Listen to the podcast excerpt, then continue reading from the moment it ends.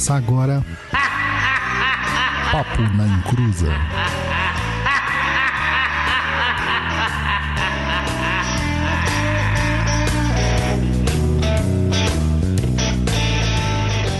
Começou! Aqui é Douglas Rainho e a pluralidade é o caminho. Fala pessoal, boa noite, tudo bem? Começamos mais um programete.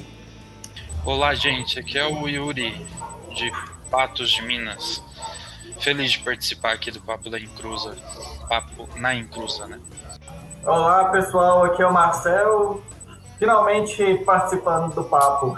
Maravilha, o Marcel que é nosso apoiador também. E o Yuri é o, o coitado que tem que aguentar o Marcel como filho de santo, né? Porque eu me compadeço dos pais de santo. Mas aí hoje a gente vai falar aqui de um tema muito, muito pedido por todos vocês, que é o Molocô, ou algumas pessoas que chamam de Umbanda ou Molocô, né? Então a gente vai saber qual é o jeito certo de falar e vamos também conhecer um pouquinho mais sobre essa incrível jornada religiosa que é o Molocô. Mas antes, um recadinho do japonês.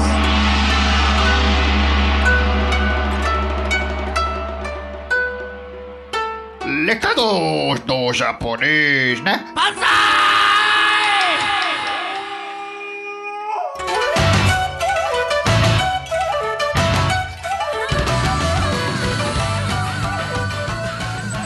Fala pessoal, boa noite. Vamos lá, meus recaditos. Então é o seguinte, nós aqui do Papo da Inclusa precisamos de vocês, precisamos capitalizar aí o nosso podcast antes que ele seja tragado para oblívio. Nunca, né? Porque quem tem Exu tem. Então, entra lá no site do Catarse, catarse.me barra papo na encruza e seja o nosso apoiador. Além disso, você pode fazer também apoios pontuais aí nas lives, tanto aqui no YouTube você pode mandar super chats ou super sticks, quanto também lá no Instagram por meio dos selos. Mas se você não pode apoiar aí a gente financeiramente, você pode fazer a divulgação dos nossos trabalhos, dos cursos e etc. Vai ajudar demais aí a gente a romper essa bolha macumbística. E ainda dá tempo, hein? Se você tá ouvindo isso aqui antes do dia 18 de agosto, ou seja, hoje, né? Dá tempo de se inscrever no workshop aí de pontos riscados. Acesse lá pontosriscados.perdidoead.com é, e toma nota aí das nossas redes sociais, tá? Nosso Instagram, www.instagram.com.br papo na encruza ou arroba papo na encruza aí direto no seu celularzinho. O nosso blog lá com muitos textos e vídeos é www.perdido.co. Os nossos cursos estão disponíveis lá na plataforma do Perdido, www.perdidoead.com. O nosso TikTok aí da Discordia é papo na encruza. E o e-mailzinho lindo para você mandar sua crítica, sugestões e mandar também a sua pergunta para o Tá Perdido é contato arroba perdido.co. E para quem tá chegando agora é só CO mesmo, viu, gente? Não tem M no final, é só o C e o O. Eu sempre reforço porque tem sempre gente nova chegando no pedaço e às vezes pode confundir. Beleza? Então é isso aí, Pai Dodô. Vamos começar aí o programete de hoje. Vamos apresentar aí os nossos convidados. Tem as honras de apresentar aí os, os nossos convidados. É isso aí, gente. Hoje nós vamos falar sobre Umbanda Molocô e para falar sobre isso, nós trouxemos, graças ao Marcel, que é o nosso apoiador, o seu dirigente, né? O Tatá Enkice Yuri de Ogum, filho do Tatá Enkice David Xangô de Uberlândia, neto da India, é, eu não sei falar esse nome, Injanga, Delfina de Oxalá, bisneto de Tatá Tancredo Pinto, presidente do Obreiros da Caridade desde 2005, onde começou a migração da Umbanda raiz tradicional para o Omolocô Lunda Kyoko.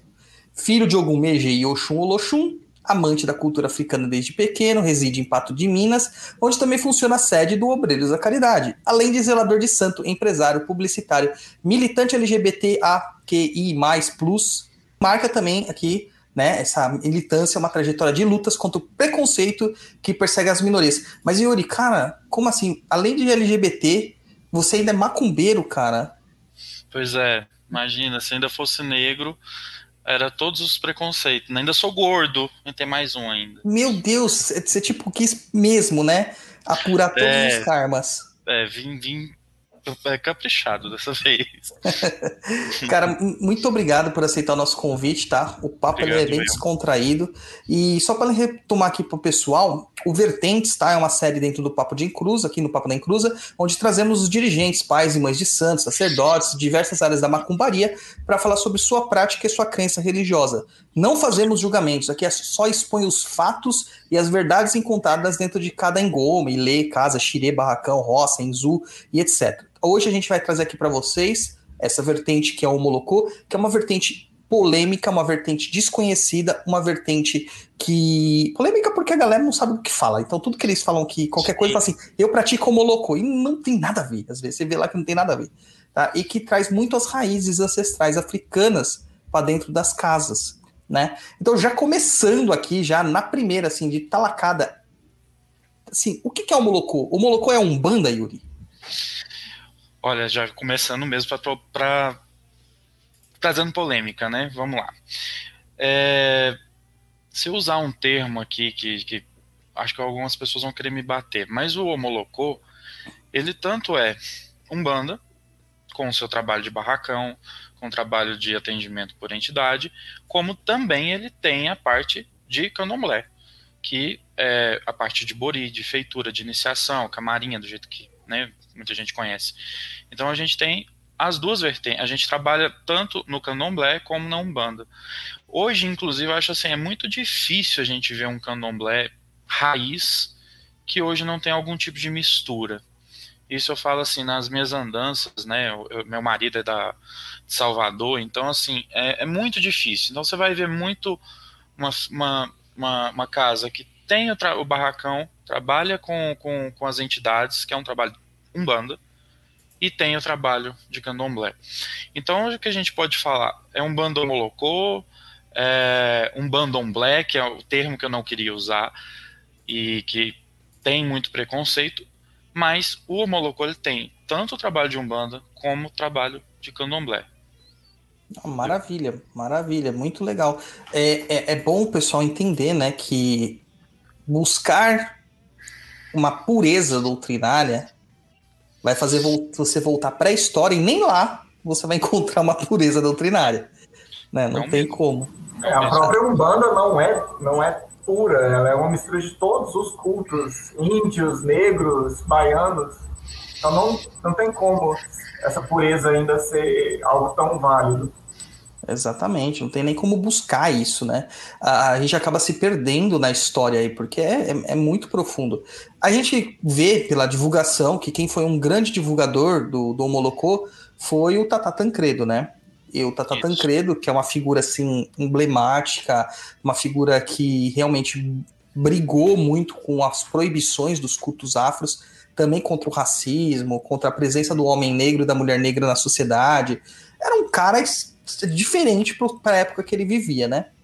E ele sempre pegava essa questão que as pessoas falam assim, não, um banda é o que o Zélio fazia. E ele falou, não, não é bem assim. Existem diversas formas de praticar, o que eu pratico não deixa de ser um banda. E a origem que a gente acaba definindo isso aí seria uma origem meio que de Angola. Isso é verdade? O que, que é mito nessa história toda? Conta pra gente, Yuri. Olha, é, Tata Tancredo foi um grande é, codificador mesmo da Umbanda Molocô. Ela tem, assim, o Molocô hoje ele tem duas vertentes, uma do Tata Tancredo, né, mais codificada, do Rio de Janeiro, e tem uma vertente de Maria Bataió, que está mais ali no centro-oeste. Mas vou falar mais da parte do, do Tata Tancredo os fundamentos, os, os rituais, assentamentos, várias, vários rituais que a gente tem, tem sim origem Angola, Jeje, Nagô. São as, as principais origens que tem. Muito mais de Angola, né? Mas assim, não, não é um candomblé de Angola. É uma mistura realmente que é o que eu sempre falo, é, a- o, no- o nosso país ele foi colonizado, né?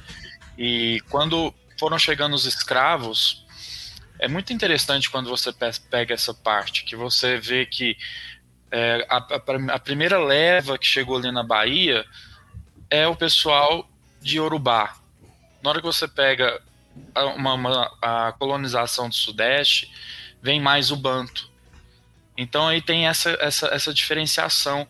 E quando você fala de, de, de, de colonização, de, de, de rituais, de culturas, até mesmo os rios que os navios negreiros conseguiam entrar dentro da África, cidades que eram mais litorâneas, era onde eles pegavam e traziam. Por isso que a gente tem tanta língua diferente do de Umbanda, de, é, de Candomblé dentro do Brasil. Isso historicamente a gente vai vendo pela, pela, por todas essas questões é, de colonização mesmo, né? Então, quando a gente fala, ah, um ritual de Angola, se você for procurar esse ritual na África, você não vai achar ele do jeito que é aqui. Tudo hoje tem uma mistura muito grande. Tudo hoje tem é, é, influências locais. E o Homolocô não é diferente. O Homolocô tem as influências de Angola, de Jeje, de Nagô, e aí a Umbanda Raiz e por aí vai eu acho que até o pessoal mesmo da, de Angola deve ter mudado a estrutura de culto deles ancestralizado para o que é prática hoje, né? Ah, que ah, com certeza. Muda tudo, né? Muda tudo. É, a, questão, assim, a origem Banto, ela chega lá, a gente acaba falando é, algumas coisas sobre o Banto que o pessoal fala assim, ah, mas africano era tudo africano. E esquecem que a identidade, né, essa identidade nós somos negros, só surgiu depois da escravidão. É, até então, eram pessoas diversas, culturas, que olhavam um para o outro e falavam: você é meu inimigo, ou você é meu aliado. Né? A identidade é, mesmo negra ela só surge pós-escravidão, esse processo é, vexatório da humanidade, onde que eles olharam e falaram assim: eles nos tratam como iguais, então né, o que, que nos traz iguais? E é bem interessante. Mas a, a, a forma de culto é bem diferente, né, Yuri? O, o, você falou assim que tem até uma, uma influência Nagô dentro da, do Molocô, né? É uma influência é, G, uma influência Nagô dentro do Molocô, mas é bem diferente, né? Angola, Nagô e G, né? Sim, é bem diferente. E, e, assim, o Tata Tancredo, você falou assim, são duas vertentes, né? É, uma, uma, mais pro centro-oeste, uma mais pro Tata Tancredo, né?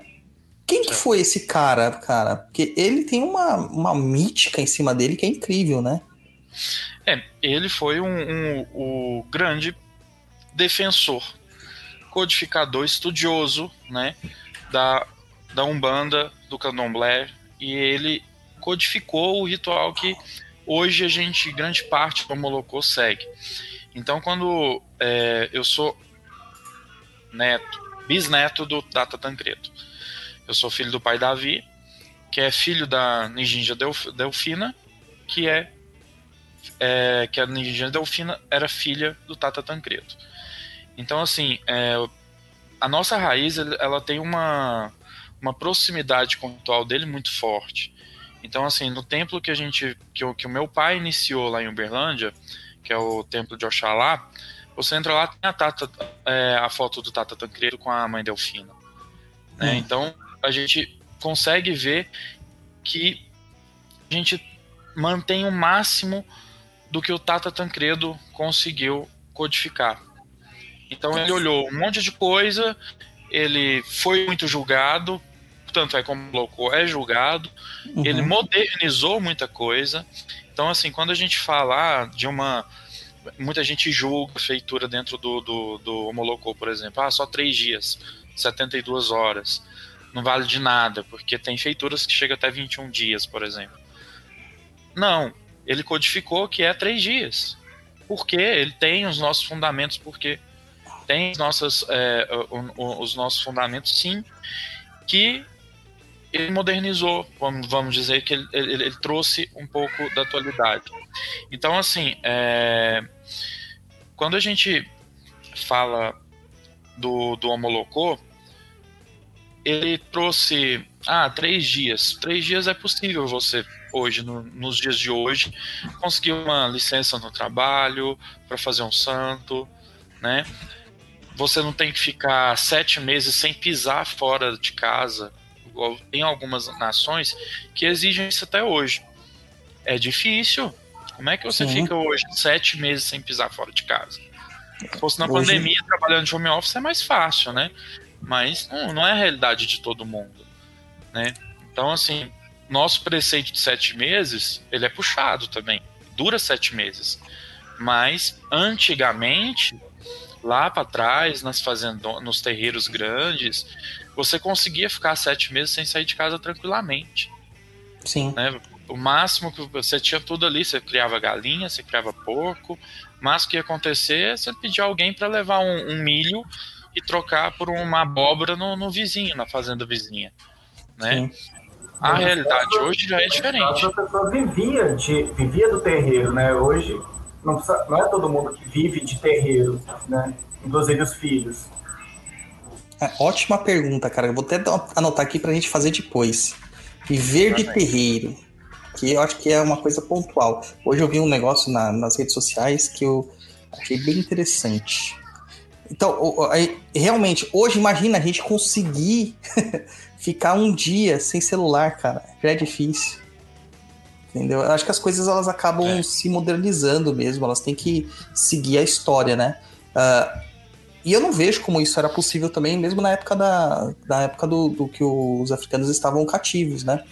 Não, não vejo como seria possível isso, porque eles tinham que trabalhar e muitos deles às vezes quebrava isso, tinha que ir para para outras fazendas e levar coisa para a cidade. Eles não tinham essa liberdade que a gente hoje possui. E apesar que hoje, teoricamente, né, porque você fica sete meses sem aparecer no seu emprego, quando você voltar, você tá com uma carta de demissão ali por abandono de emprego. né? É, Então, Sete, sete meses não, você ficar 30 dias, você já dá um abandono Sim. de emprego. é, é isso aí. Então é bem complicado para ser religioso nesse país. É, se for seguir assim, né? A gente fica com o que ler de sete meses, fica com o que ler, vai cumprir os preceitos mais puxados esses sete meses.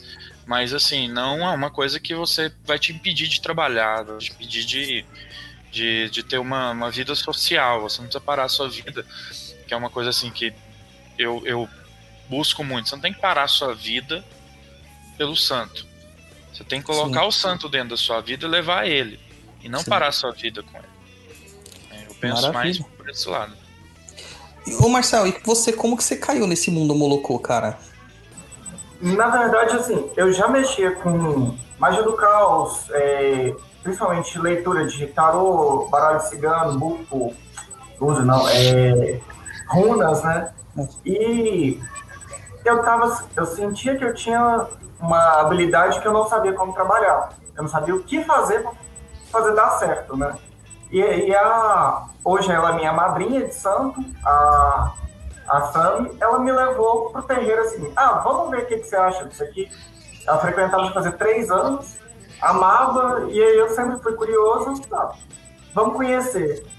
E aí foi onde eu descobri onde eu posso usar essas habilidades, o que eu posso fazer com o que eu tenho. A partir disso tudo a gente consegue desenvolver alguma coisa ali. Que eu me sentia muito perdido, né? É. E, ah, cara, quando você tem assim, você tem uma influência até de caos e tal, o caos ele tem uma liberdade, mas eu acho que qualquer culto afro-religioso, né, afro-brasileiro, af- afro-ameríndio, ele tem uma necessidade de, é, de uma dinâmica diferente, né? É, é de, de uma, é uma didática diferente, uma dinâmica diferente. Você precisa saber é, é, o seu espaço, tem as limitações que você tem que aprender a, a, a respeitar, né? Eu acho. Você foi corajoso.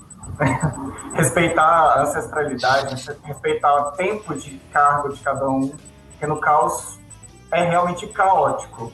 Cada um decide o que quer fazer, independente do seu tempo de vida ali dentro, né? É. Então, é um ensinamento bem forte, você aprender a baixar a cabeça para os outros.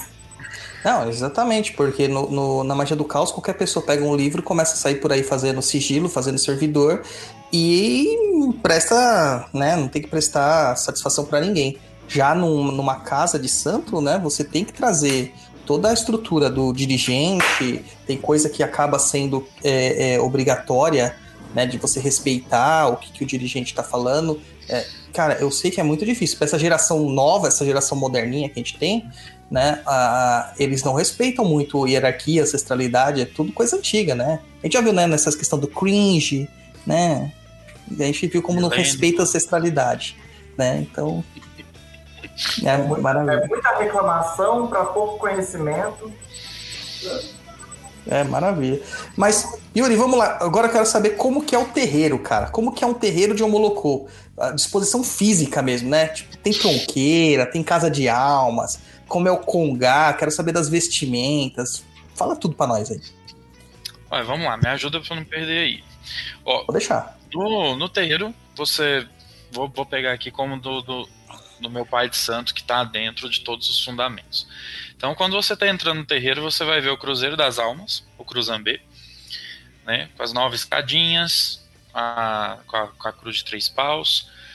Você vai ver o tempo, onde fica as ervas, onde tem o assentamento de tempo, tem o assentamento de Ossan, né? É, você vai ter a Casa das Almas, que é aberta só na segunda-feira, que é feita a oferenda das almas mesmo, a procissão das almas elevadas, oferendas até lá. Depois você vai ter é, a casa, o creche, que a gente chama de creche, que é o Exu, né? Uhum. Onde, ou seria tronqueira, onde fica os assentamentos de Exu, aí você vai adentrar o barracão. Entrou no barracão, você vai ter ali no, no centro do barracão o Itoto, que é o cambiar da casa, que seria o para-raio da casa mesmo, que Uhum. mantém energia. Ali tem dentro do, do, do é, um, é um buraco, né? Que representa o Nile, que é o orixá da terra. E tem ali também os assentamentos que cada casa tem seu, tem seu fundamento e tem seus assentamentos específicos. Na minha casa, por exemplo, tem algum Oxum, Yansan e Xangô sentado no Itoto. Na casa do meu pai, no lugar da Oxum é a Nanã. Então isso, isso varia de casa para casa. E depois você vai ter o Roncó. Roncó, que é o, o quarto santo. E lá dentro você tem o assentamento de santo. O quarto de Omolu fica separado, ele não fica junto dos outros orixás. E ali dentro você vai ter tanto uma, uma cozinha, vai ter as camarinhas, que dá acesso direto ao quarto santo. Então, Uhum. acho que eu não esqueci nada, acho que é mais ou menos isso um resumo. É, e você falou que o, tem o Itoto, né? Que é um assentamento, o para-raio da casa, que vocês fazem, que é no chão, é um buraco no chão. Então não, Isso. não tem como ter um terreiro, porque aqui em São Paulo, cara, é impossível. Hoje é tudo sobre loja. Né? Não tem É. como ter um terreiro sobre loja. Tem. Eu quando. Eu, eu, durante muito tempo eu fiquei com o Itoto dentro de um pote de, de, de, de, de terra. Ah. Então eu, eu renovava essa terra uma vez ao ano. Todo equinócio de primavera a gente reabre o Itoto e faz a, o, a energização dele. Então eu trocava essa terra, deixava só um palmo da terra antiga e colocava terra nova, né? E em cima do Itoto ele fica fechado, em cima do Itoto vem o pilão e em cima do pilão a gente sempre coloca uma oferenda para Oxalá. O pilão nada mais é que é, duas bocas, né? Uma para cima, uma para baixo, representa essa, essa junção de céu e terra, né? E que faz essa, essa, essa conexão, essa, essa transmutação, essa, essa ligação do terreiro, tanto em, em energização como em poder falar descarrego mesmo. Então, É, assim, é, você pode, não, não- nada impede de você ter, o, igual você falou sobre loja, acho que é, nada disso impede de cultuar. Orixá não é. Não, não, não, não, não vai te parar de responder por uma coisa dessa, entendeu? É, acho que é, é tudo a maneira certa de fazer, você ter seus fundamentos, você vai responder. Isso é tranquilo. Ah, sensacional. A gente entrevistou aqui o, o, o, o Juremeiro, né? O, o pai Aderbal, o pai Bel, e na, na Jurema não pode o assentamento sair do chão. Então, por exemplo, se eu fizer um assentamento, se eu for iniciar com ele lá em Caicó, no Rio Grande do Norte, eu não posso pegar um avião. Porque o assentamento não pode sair do chão. Entendeu? Então eu teria que trazer para São Paulo de carro, cara. É, não pode Nossa. perder nunca o contato com o chão. Eu acho- então é interessante saber que tem essa outra opção, né, dentro do Molocô que você consegue fazer, né? Porque o meu próprio terreiro, é, o meu terreiro é uma sobreloja, porque em São Paulo, cara, não tem imóvel é, no chão, é tudo sobreloja. É, isso quando tem terreiro, né? Quando você tem, consegue imóvel. É, mas é, é engraçado. O pessoal tá perguntando aqui, ó, o Cruzeiro das Almas é igual dos cemitérios? Eles não é igual do cemitério. Né, ele é de três paus, não tem como eu desenhar aqui para mostrar para vocês. Que na verdade, quando a gente fala uma cruz de três paus, é, na, é só onde, do lado que você vê, você está vendo uma cruz. Né? Então, assim, ele é um cruzeiro 3D, vamos brincar assim. Ah, sim. Tá? É só que do qualquer lado que você tiver, você está vendo é, a, a, a cruz. Ele é, representa ali as, as, os nove degrauzinhos, nove, as nove almas, né? Do, do Homolocô. Depois até posso passar para vocês quais são a, os nove degraus. E é ali Sim. que a gente acende e. Ah, substitui ir no cemitério? Sim. Em, em, em vários aspectos, sim. Você vai lá e firma para as almas, ali no próprio Cruzambé, né? Mas o Cruzeiro do Cemitério mesmo, ele, o Cruzeiro das Almas do Cemitério é só uma, uma um, um, um lugar que colocaram de homenagem às almas e quem colocou foi os católicos. E aí virou uma questão de Cruzeiro das Almas porque está dentro do cemitério. Do Sim. mesmo jeito, então, que tem um cruzeiro para as almas na minha casa, então também é um cruzeiro das almas. Ah, muito legal, cara. Lá na casa que eu fui feito tinha um cruzeiro também, né? Mas é um cruzeiro bem parecido com o cemitério, do lado de fora, né? Mas fala aí pra gente os nove degraus do cruzeiro, o que que significam, por favor. Oxe, espera aí, que eu vou só pegar aqui na minha. No, no, que eu não lembro de cabeça. Minha cabeça tá muito ruim. Tive Covid esses dias. E... Ah, sim. Entendemos muito fica, bem. Fica lerdo. Um, um dos nossos. Uma das pessoas que colabora muito com a gente aqui, que é o Roberto, o Bibolino, a gente chama ele de Bibolino ele pegou Covid e a memória dele tá uma nhaca, cara. ele não, não lembra de nada. Eu demoro pra, pra. Eu fico lento, sabe? Então eu acho que eu sou retardado. Então que, que, é, que o negócio. Vai pegando na mesma época, eu tô sempre. Eu não tenho concentração mais. Inclusive, tá tomando chá de alecrim pra ver se melhora um pouco da concentração. Vou ter que pedir meu pai Davi vir fazer uma mancina na minha cabeça, um bori, dar uma obrigação, porque tá feia a coisa. Marcel, você não tá aí com a apostila, não? A apostila tem. Não tô achando a apostila aqui. Eu tenho que achar ela no meu celular aqui. Eu te mando não, tudo bem, depois ele acha, daí a gente vai falando. Vamos é, isso eu já aqui. tô é... procurando, vamos falando que eu vou procurando é, aqui. O conga, o altar, né? O altar. Sim. Vocês colocam imagens, vocês colocam pedras, tem um Exu do ouro lá, como que é o, o altar de vocês? Olha, então, é, foi um choque muito grande, que eu era apaixonado por imagem, né? Quando eu era da Umbanda, então assim, eu comecei meu, meu altarzinho num tambotinho bonitinho, ó, a Sam aí, ó, respondeu as, as almas aí, ô oh, filha, filha abençoada, né? E aprendada, mais que o Pai de Santo. Ó. Só respondendo sobre Almas benditas, santas do livramento, desterro, cativeiro, enforcadas, aflitas, afogadas e penadas. Tá? tem a ver, então, com a forma como eles morreram ou se encantaram Também. de certa forma. Também. Por exemplo, se você vai pedir ali uma. Uma pessoa está muito é, obsediada, muito muito focada numa situação que não é dela, uma pegada a um ex, alguma coisa, vai ali, acende nas almas de desterro, pede ela para desterrar isso do coração da pessoa. É tiro e queda, entendeu? Para esquecer. É muito bom. Então, é mais ou menos nesse sentido mesmo que a gente, que a gente cultiva as almas. Maravilha. Tá? Mas voltando ao, à questão das imagens, é, eu comecei, eu era apaixonado por imagem, comprava, gastava todo o meu dinheirinho em imagem que minha mãe me dava. Gastava tudo em imagem. Montei um altar de um, de um banquinho, passei depois para em cima de uma máquina de costura e depois eu coloquei tijolo em uma tábua grandona e fiz aquele negócio grande. Adorava, é, gostava muito mesmo.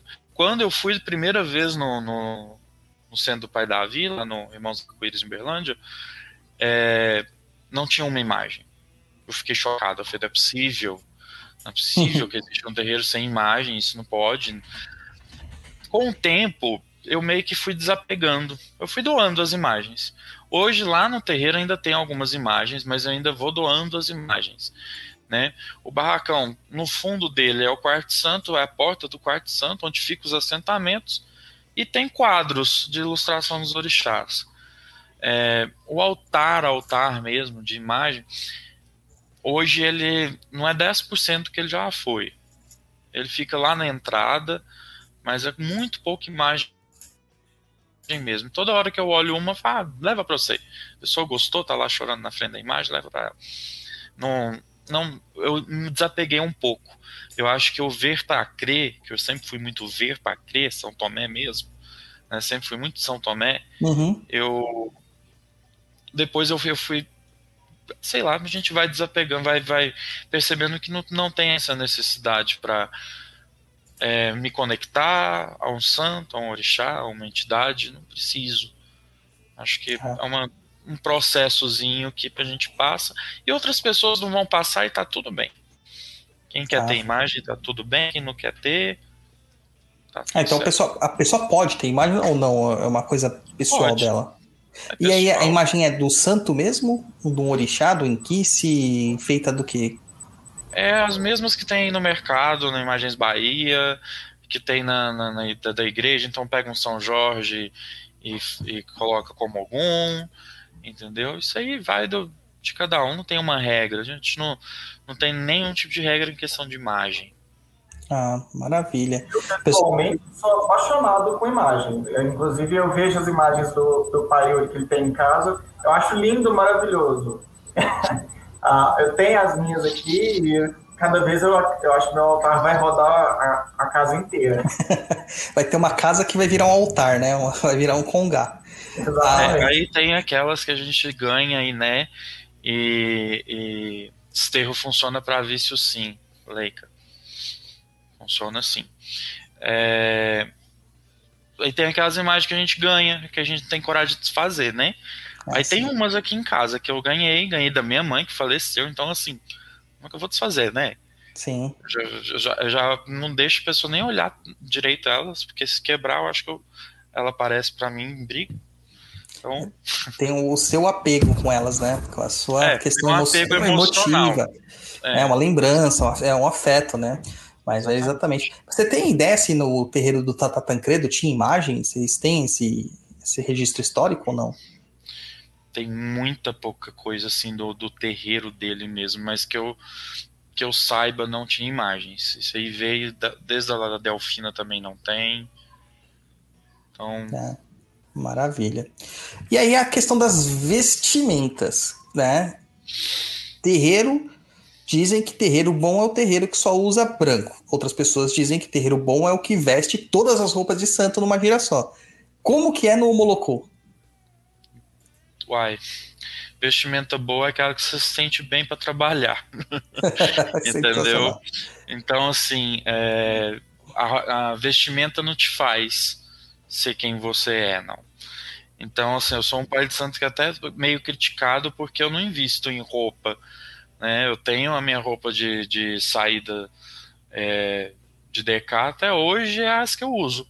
Para qualquer festa que eu vou, tá batido já. Então, assim, tem a do Ogum, tem a da Oxum, tem a, a, a, de Oxalá e eu ganhei uma de Xangô. E aí eu uso esse richelieu, e assim, richelieu só depois que você fez o santo. Eu falo muito com meus filhos. Ó, você não pensa que você vai fazer os. É, depois você, você, faz- você recebeu o DK. Porque quando você faz o santo, você tem que ser simples. Depois o que que você vai ser no DK com o quê? Né? Então, assim, você tem que pegar o richelieu para usar no DK. Tem muita gente nova, assim, e isso foi uma coisa muito, muito séria dentro do Molocô. Que tem pai de santo que não aceita de jeito nenhum filho sair de richelieu tem que sair com roupa branca simples, roupa de ração mesmo, e ir crescendo, entendeu? Tem que ir crescendo. É, então, assim, as vestimentas é, nossas são simples, a gente usa predominantemente branco, pode usar cor, depois que você já tem, você pode usar as cores dos seus orixás depois de um, de um certo tempo, que você já tem uma confirmação, uma, uma, uma intimidade com o santo, vamos dizer assim. Sim. É, as guias, aí sim, a gente tem um, um, um padrão, né, muito muito sério. Então, assim, você entrou quando você ainda é a Bian, quando você ainda não iniciou, quando você está conhecendo, qual é o caso do Marcel, você tem seu juntó, que aí tem um fio de cada orixá e o fio da casa. Os orixás uhum. que você carrega e o fio da casa. Tem, dois, tem a firma, que é o búziozinho bordado, com as cores do seu orixá. Então, se eu tiver ali no meio, se tiver com a cabeça ruim igual eu tô hoje, olhei para um filho, vai rear uma oferenda de, de Omolu, olhei, tá ali a firma de Omolu, é um filho de Omolu, então vou pedir esse filho para riar. Ah, entendi. Por exemplo. E aí tem as comendas, comenda de, de pai pequeno, comenda de Eked, de Pejigã, de Calofé, de Alabê. Então tem todas as comendas é, que representa o cargo que você ocupa. Tem o DKzinho quando você cumpre a sua metade da sua obrigação e tem o DK final que é lindo, maravilhoso, que, é quando você cumpre todas as suas obrigações, você se denomina Tata, né? Sim. Tata, e aí são, são quantos anos aí, Yuri? Oito anos. Oito anos. E tem gente querendo entrar na Umbanda hoje e sair já dirigente. Meu Deus do céu. Não. É, Nossa. aqui na nossa cidade mesmo tem um pai de santo que se auto-intitulou pai de santo. Então, é. Tem o Mo Mobral do, do, do, Pai de Santo? Deve ter, cara. Deve ter. Ou como, Eu... chama aquele, como chama aquele negócio que você faz rapidinho? Supletivo. É... Supletivo, isso aí. Supletivo do Pai de Santo. Supletivo, ter. como ser um pai de santo? Eu sei que eu ralei sete anos não querendo ser nada e só depois do sétimo ano que eu ainda recebi alguma coisa e ainda tinha chão ainda pela frente para fazer muita coisa. Supletivos Tabajara, venha ser pai de santo em dois meses. e lá na esquerda, Yuri, quando é, assim, vocês usam roupa branca geralmente na, nos atendimentos, o santo, né, o seu orixá, as atividades da sua cabeça, tem as roupas delas, né, deles. E à esquerda, os Exus que se manifestam, eles saem de preto e vermelho? Meus não. Meu, tipo assim, na hora que chegou, só entrega a capa dele e pronto, entendeu? Agora, uhum. tem gente que gosta de, de, de, vestir a vestimenta do, do, do Exu. E isso é, vai, vai de pessoal mesmo. É, não vejo assim, ah, a entidade tem, Exu tem que trabalhar de preto. Não, no Molocô a gente não usa nem vela preta e vermelha, a gente usa só vela branca, inclusive para Exu, né? Então, assim, nem no Exu você não vai encontrar uma vela preta e vermelha lá. Você vai encontrar uhum. só vela branca. Então, assim, não é um. Pra gente, a, a, a vestimenta da esquerda, meu Exu usa a capa, acho que ele gosta, entendeu? Se não tiver a capa, ele vai trabalhar do mesmo jeito. E não muda, não, não muda isso. Eu deixo mais à vontade, sabe? Maravilha. Maravilha. E aí, fala aí, Marcelo. Inclusive, é uma coisa que eu, que eu fiquei muito feliz quando eu conheci o Molocô do pai Yuri, porque não tinha assim, aquela encenação toda que a gente vê na, na internet. Não era que é, não era tranca-rua carregado por pombogiras, né? essas, essas encenações demais. Eu gostei porque você vê que é puro ali. O pessoal é, é humilde, a entidade não precisa daquele monte de coisas. A gente só precisa do cavalo, da vela e a, a, e é o, o Marafo para trabalhar. Uhum. E aí o Marafo está oh, liberado. Eu vou, vou, contar uma coisa, questão de Marafo. O pai Davi uma vez ficou tão irritado com isso lá no terreiro dele, e o pessoal criticando que Exu bebia, que Exu bebia, ele definiu um ano de Exu descer, trabalhar sem bebida. E trabalhou. Ah, e deu tá resultado. Para mostrar todo, todo, todo mundo. Deixa o Exu beber que não tem nada a ver. Entendeu? Isso é Sim. é muito mais para manutenção energética do corpo do médium do que da necessidade do Exu. Tá lá no assentamento dele, serve para ele toda vez que, que vai abrir gira. Então o Exu não precisa é, é, disso para trabalhar. Então, se um, se um médium tem um, um, um problema de é, com bebida ou qualquer coisa, eu vou enfiar, vou ser irresponsável de enfiar a bebida no médium, não. Não é porque o Exu tá ali que ele tem que beber e, e se tiver tomando um, um tipo de medicação que a gente vai, vai é, é. desrespeitar isso. Isso é um mito que vem muito antigamente, que, que, que só trabalhava se tivesse isso, aí aquela entidade, entidade birrenta, né, que descia no, no terreiro e falava assim, ah, não, não tem minha bebida, tô indo embora. Gente, que, que, como que eu vou pegar conselho com uma entidade que dá birra, porque não tem o que ele quer? Exatamente. Sabe? Eu acho assim um absurdo. E assim, é, isso que a gente que eu acho que a gente tem que lutar para quebrar, que é essas mistificações bobas, sabe? Que não existe, para mim não existe. Se a entidade não tiver evolução para chegar no terreiro, entender, trabalhar dentro das condições do terreiro, ela não serve para trabalhar. É, é uma e coisa o terreiro tem que ter boa intenção. É o que é o, essencial. É uma coisa que o Exu da minha tronqueira ele definiu. Ele falou assim: nessa casa eu não quero ninguém bebendo. E foi o próprio Exu que falou: vai ter bebida no ponto da entidade, mas para dentro da boca do médium não. É, se o Exu Exatamente. quiser usar, ele usa no astral, não aqui. É, então, muito bom, muito bom. Ah, o pessoal está perguntando. Hum.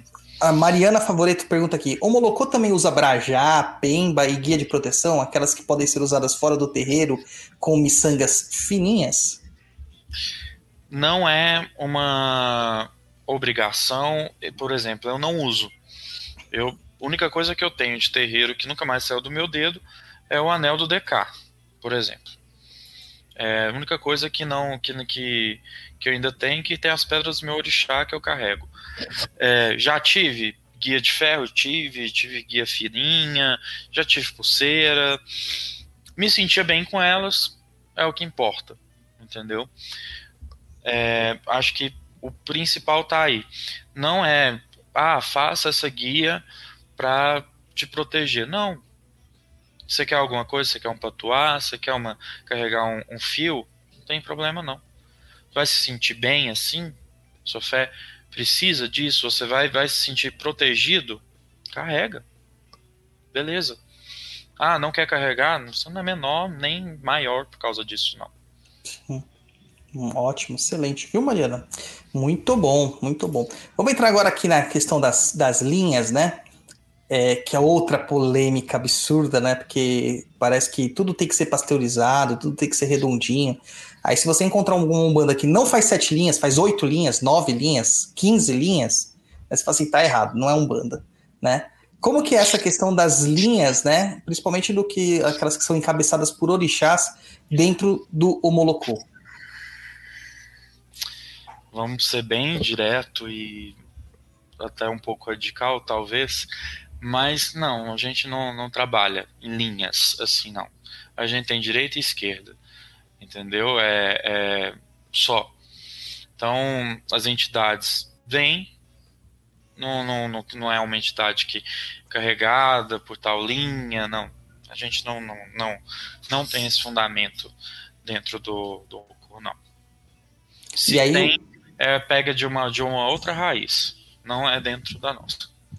E aí, na questão da filiação, né, da cabeça do, do filho, de que hum. você, citou, você citou que tinha Ogum, Oxum e Oxalá. É isso, né? Oi? As roupas que você falou era, era Ogum, é. Oxum e Oxalá. e Oxalá. São seus orixás? Esses são seus orixás? Então, o que que acontece? No Molocô a gente tem o pai e a mãe, né? É, e todos saem para Oxalá. Todos são filhos hum. de Oxalá. Então todos carregam fio de Oxalá é, na guia, no, no DK também tem Oxalá. Então, assim, a gente. Por isso que eu tenho as três roupas. A gente tem três saídas no DK: o primeiro santo, o segundo santo e para Oxalá. Então, é, essa questão de, de, de, quais são os meus orixás. Ah, eu sou filho de Ogum com Oxum, tenho Juntó de Xangô e, e, e Omolu, e na minha quarta obrigação, Yansan deu um tchauzinho que eu tava precisando, tava perturbado da cabeça e ela foi ajudar, vamos dizer uhum. assim, né? Então ela entrou no, no, no, no, no meu juntó. E é assim que é feito. No Homolocô, a gente, a gente tem três iniciações. A gente inicia primeiro para Exu, todos iniciam. Depois a gente inicia para os orixás de cabeça, e a terceira iniciação é para Oxumaré, onde todos iniciam. Também. Ah, que curioso, pô, Oxumaré, cara. Oxumaré, Oxumaré é um... tanto é que eles falam que é o candomblé de Oxumaré. Muita gente fala. Ah, Que legal. Mas tem um motivo específico? Porque, porque bem Sim. o Xumaré? Sim. Por ser o o orixá da a dualidade do feminino e masculino, por ser o orixá da fertilidade, da prosperidade, porque o, o culto Molocô, ele é visado na prosperidade tanto material como espiritual do filho, né? E o Xumaré representa essa prosperidade. Nossa, que Por isso incrível, todos iniciam para o Xumaré. Muito Ah, legal. Com, com sol a pino, onde não tem sombra. Ah, nossa, que delícia que deve ser. Ô, Marcelo, você vai ter que fazer um implante, cara, já pra, né, pra não ter esse problema. Não, eu, quando eu fiz o Bori, eu estava cabeludo. O, meu, o pai Yuri, depois que me viu, depois do Bori, ele falou: é, você vai ter que deixar crescer de novo quando for fazer feitura, quando for refazer Bori, porque careca não, não dá. É, então. Já imaginou só a pino na moleira? Cara, não dá, bicho. Nossa, já vi gente inchar a cabeça por causa de, de careca no sol. Olha, ficar incorporado dentro do, de uma cachoeira né, das 8 da manhã até as 8 da noite, tudo bem, já passamos por isto. Mas incorporado, né? Então é uma outra coisa. Agora, ficar ali só você mesmo, cara, não, não é- tem que ter vontade, né? Aqui a questão dos orixás ainda, a Leila pergunta aqui: vocês têm orixá ancestral? Existe essa definição dentro do, do Molocô? Todo orixá é nosso ancestral. Então a gente vê orixá como nossa ancestralidade. Ah, sensacional. O- uma outra questão ainda assim, nessa questão da, da cabeça dos filhos, né? Como descobre qual que são? Você falou da- nas iniciações acabam aparecendo, mas como que o orixá aparece lá? Que, como que ele é apresentado por búzios, por intuição? Ele se manifesta mesmo, vem em terra Búzios. tudo mais? Búzios. Búzios. A gente tem, é, a gente faz um, um estudo inicial primeiro, uma numerologia, é, olha por, pelo, pelo a data de nascimento, faz uma, uma prévia, né, vamos dizer assim, do, do filho, e depois a gente joga o búzio. Aí o búzio, é, nessa prévia é só para dar os primeiros caminhos pra gente, do que, que a gente vai jogar. Então, ah, a pessoa nasceu na terça, vamos ver se ela carrega algum. E aí a gente vai ver se vai carregar ou não. E quem vai responder é o búzio. Cara, eu nasci na terça e eu carrego algum. É. Curioso. Normalmente, 90% dos casos dá algum na terça. Eu- Uma eu- coisa que é interessante, ah, quando eu entrei, o pai jogou os búzios pra mim e caiu algum com Yansan. E, assim, na verdade eu nunca me identifiquei tanto com algum Yansan. E pouco tempo depois que eu entrei pro terreiro, minha avó faleceu. Yansan é quem conduz as almas que prepara a gente também. sim. Quando eu fui fazer o Bori, para fazer a confirmação, Yansan já se afastou. Então, assim, às vezes o orixá que está mais próximo é porque a gente precisa daquela energia mais próxima também. Sim, sim. Ainda bem, viu, Marcelo? Porque senão, se você fosse algum cunhação, eu já ia falar aqui pro Yuri, recomendação, manda embora do terreiro, expulsa. Ninguém merece ter o filho de algum cunhação no terreiro, ninguém. É, Não é fácil, não são fáceis, não. A minha namorada é algum cunhação. A minha namorada é treta o tempo todo. A minha mentora, a minha grande, né, a, a minha tia que me Aí eu ia iniciou, falar outras coisas. Ah, pai, pode falar. ela também é algum cunhação, cara. Eu, eu sofro. Eu sofro com essa mulher de cunhação. Mas maravilhoso, cara. A, a Leila perguntando aqui se esse estudo que vocês fazem, ele tem a ver com o estudo de Odu também. Sim, É São aquela cabala do nascimento e tal, que você Isso, faz. isso. Toma a data de nascimento, coloca naquele, naquela cruz. Exatamente, essa mesmo. E aí vocês definem como frente, juntó, direita, esquerda, centro.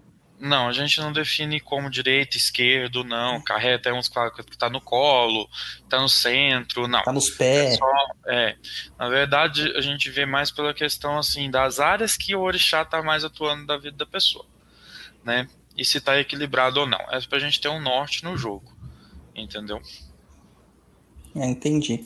A Mariana pergunta aqui: se a pessoa for iniciada na Umbanda e quiser entrar no Molocô, os orixás de cabeça dela serão os mesmos ou terá que fazer tudo novamente?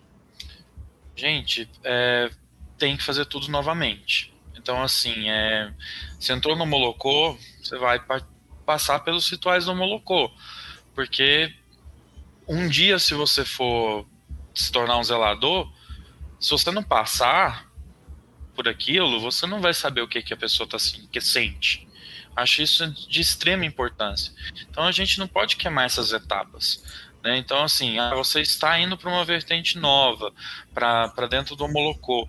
Ok, então começa lá do Abian e, e, e, e, vamos caminhando até você chegar no, no, no DK, chegar na sua oitava obrigação, da maneira que for, entendeu? É, então, assim, do mesmo jeito que se eu hoje for pro keto, por exemplo, eles vão me raspar. Sim. A minha pintura não vai servir no keto. Eles não vão reconhecer ela no keto. Né? Sim, então, assim, a mesma coisa, por que, que a gente tem que ser diferente? Os nossos rituais, mas o, o, que eu acho mais importante é você sentir o que é uma iniciação, o que é um bori, o que é um, um um, uma camarinha completa, você passar todos os rituais, para depois você poder ensinar, senão você não, não dá conta.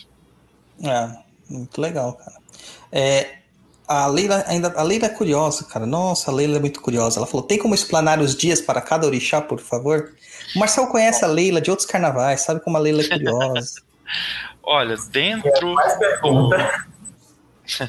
dentro do, do, do Homolocô, a gente coloca os dias dos orixás, começando no domingo, Nanã, segunda-feira, Omolu, que também responde Exu em Ansan do Balé, uhum. na terça-feira, Ogum, na quarta, Xangô, quinta, Oxóssi, sexta, Oxalá e sábado, as Iaras, que é Oxum, Iemanjá, as demais Iaras. É, você, eu, eu, eu, vi aqui na hora que a gente foi falar da sua filiação de cabeça, você falou assim, sou filho de algum Megê e Oxum Oloxum. Então vocês, é uma qualidade do orixá. Vocês conseguem definir até Isso. a qualidade do orixá. Isso. Essa qualidade ela só é definida na iniciação. Então, na iniciação, depois de todos os rituais, é, a gente tira a qualidade do orixá. Como que funciona isso? É, vou falar dentro do que eu posso falar, dentro do que não é um herói dentro do santo, que eu posso explanar, tá? Sim. É, o Ogum Meiji, por exemplo, ele tem um fundamento com Exu. É, Oxum Oloxum tem um fundamento é, com Iemanjá também. E a Oxum Oloxum, no caso, ela responde no lago, ela não responde na cachoeira. Então, ah. assim, são essas, essas variações que tem.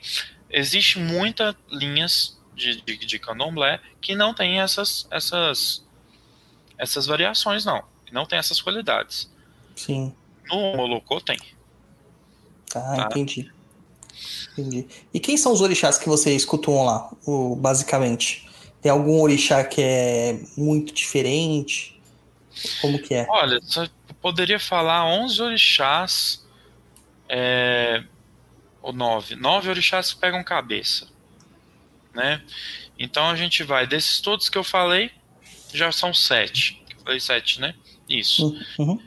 E aí então é, vem a Yansan, a Iemanjá, falando em, é, como Ian, sábado Iemanjá, Yansan 8, Nanã, falei. Oba, 9. Ah, Oba aparece também. Oba aparece. Aparece em, em, em filhos que pode responder no assentamento da Yansan, mas se aparecer um filho feito na Oba, tem que assentar a Oba. Agora, só entre nós aqui, os ouvintes não vão ouvir. Filho de Oba é problema? Não. Eu adoro filho de Oba. Existe uma lenda muito macabra, né, dos filhos de é, Obá. Muito. E aí, é.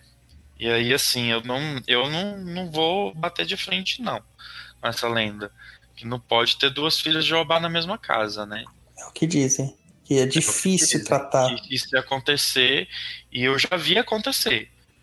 E a outra falecer. Então, assim, eu não vou.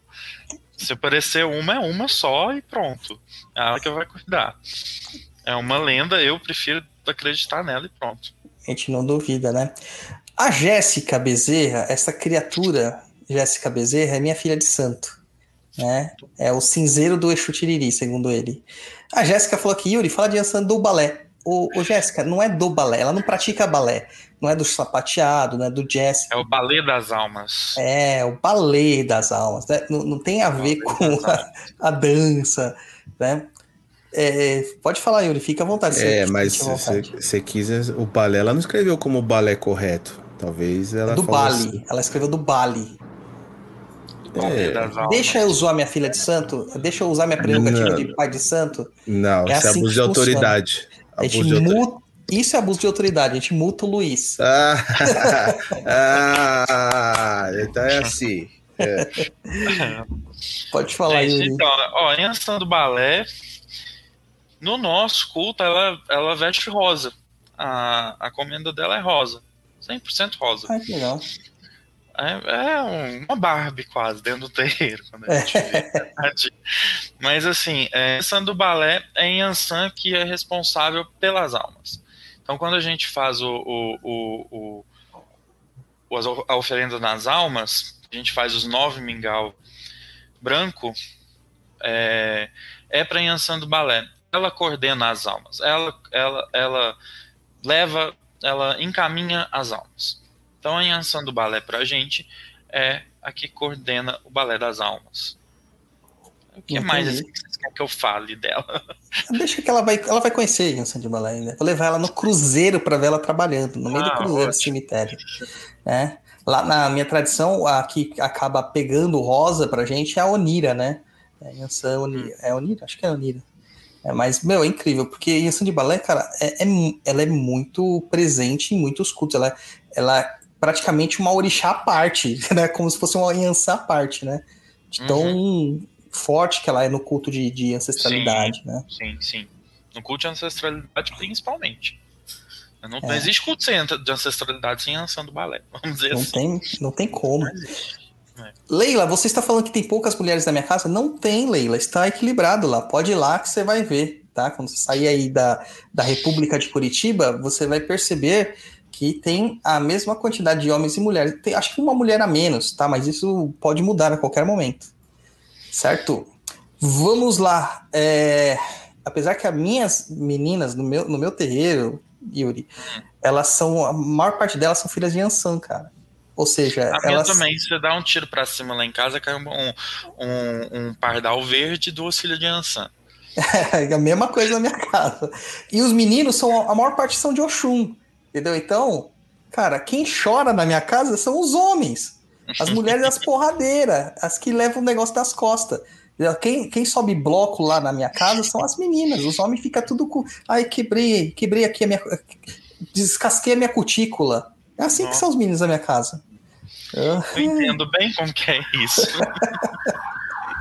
Ai, mano, fantástico. E nas entidades, Yuri, quem que baixa lá? Caboclo, Preto Velho, Exu, Criança? Tudo. Todos, todos esses. Baiano, boiadeiro, boiadeiro essas todas baiano, baixam? boiadeiro. Na minha casa, é, boiadeiro, por exemplo, é uma linha muito popular. É uma linha que o pessoal gosta muito. Meu boiadeiro, sei lá, meu boiadeiro deve ser muito simpático, muito parecido. Então, assim, o pessoal busca muito boiadeiro na minha casa. Na casa do meu pai, por exemplo, boiadeiro vem junto com a linha de caboclo. Você não chama uhum. boiadeiro separado, uhum. né? Chama só na linha de caboclo. Mas a gente chama separado lá. Então tem marinheiro, tem herê, tem, tem preto velho, tem caboclo, tem Exu e por aí vai. E aí, no Cigano caso... trabalha dentro da linha de Exu. Tá?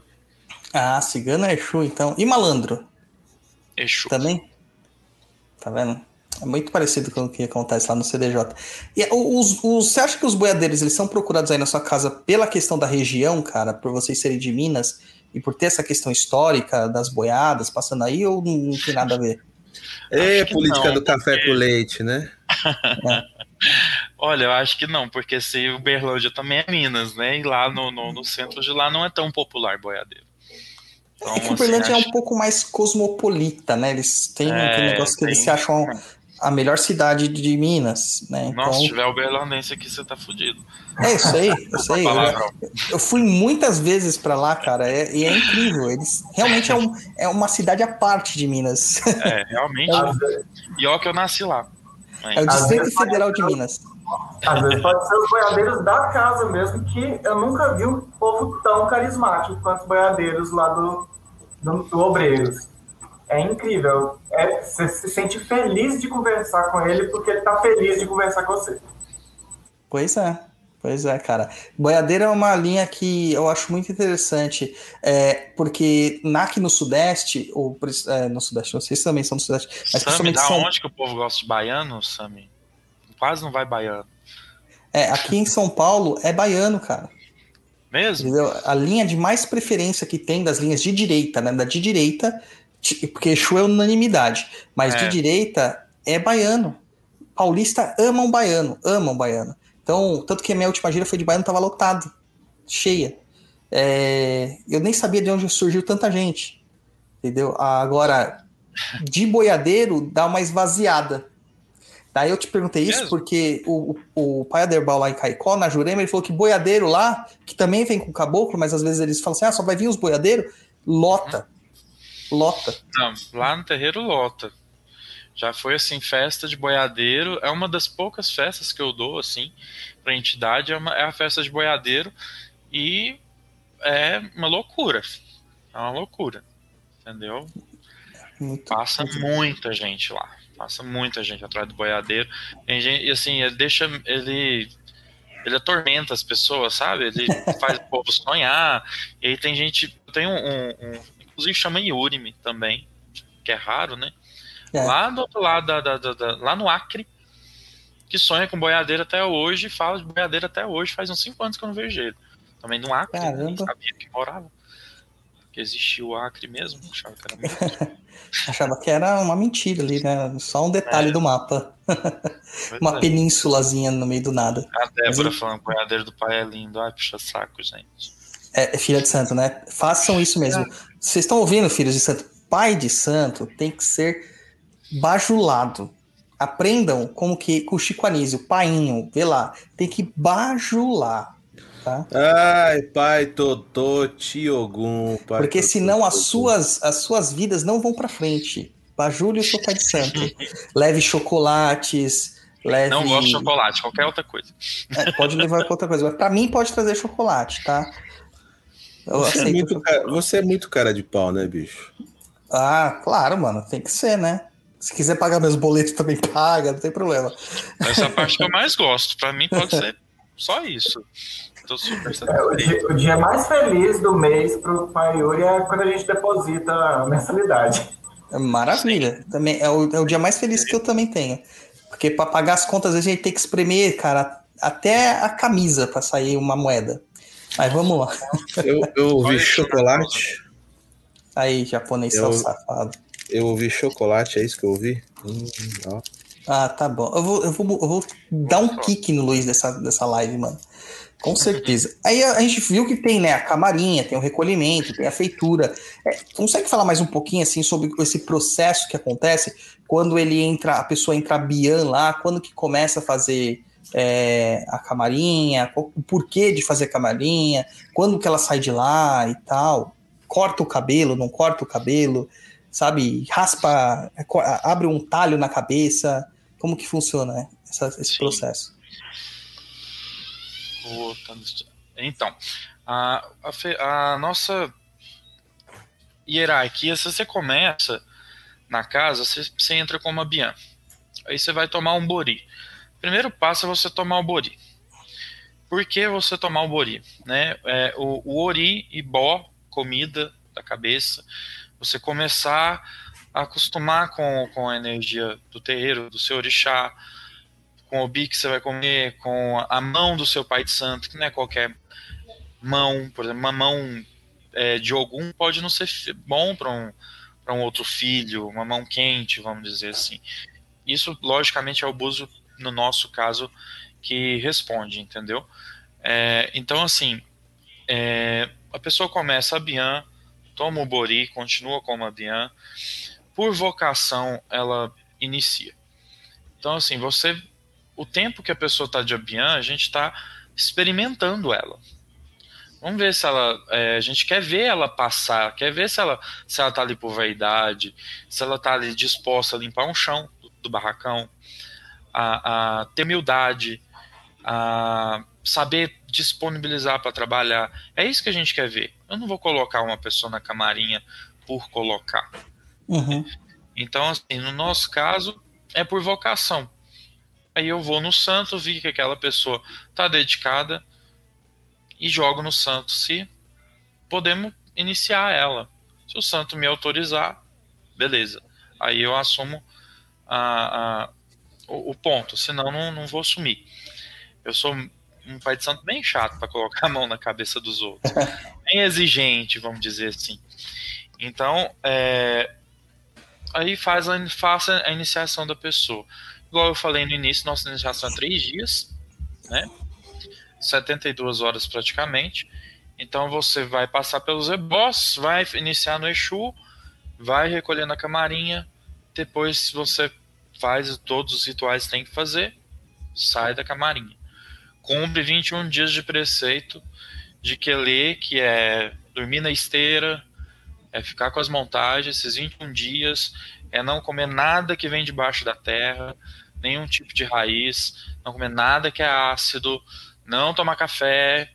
Então, assim, são os preceitos, esse preceito de 21 dias ele é fundamental e ele é muito, muito puxado, não é fácil de, de cumprir ele não. Passou, você quebrou o quelê, aí você vai ficar só com o quelê de sete meses, que é o de barriga, umbilical.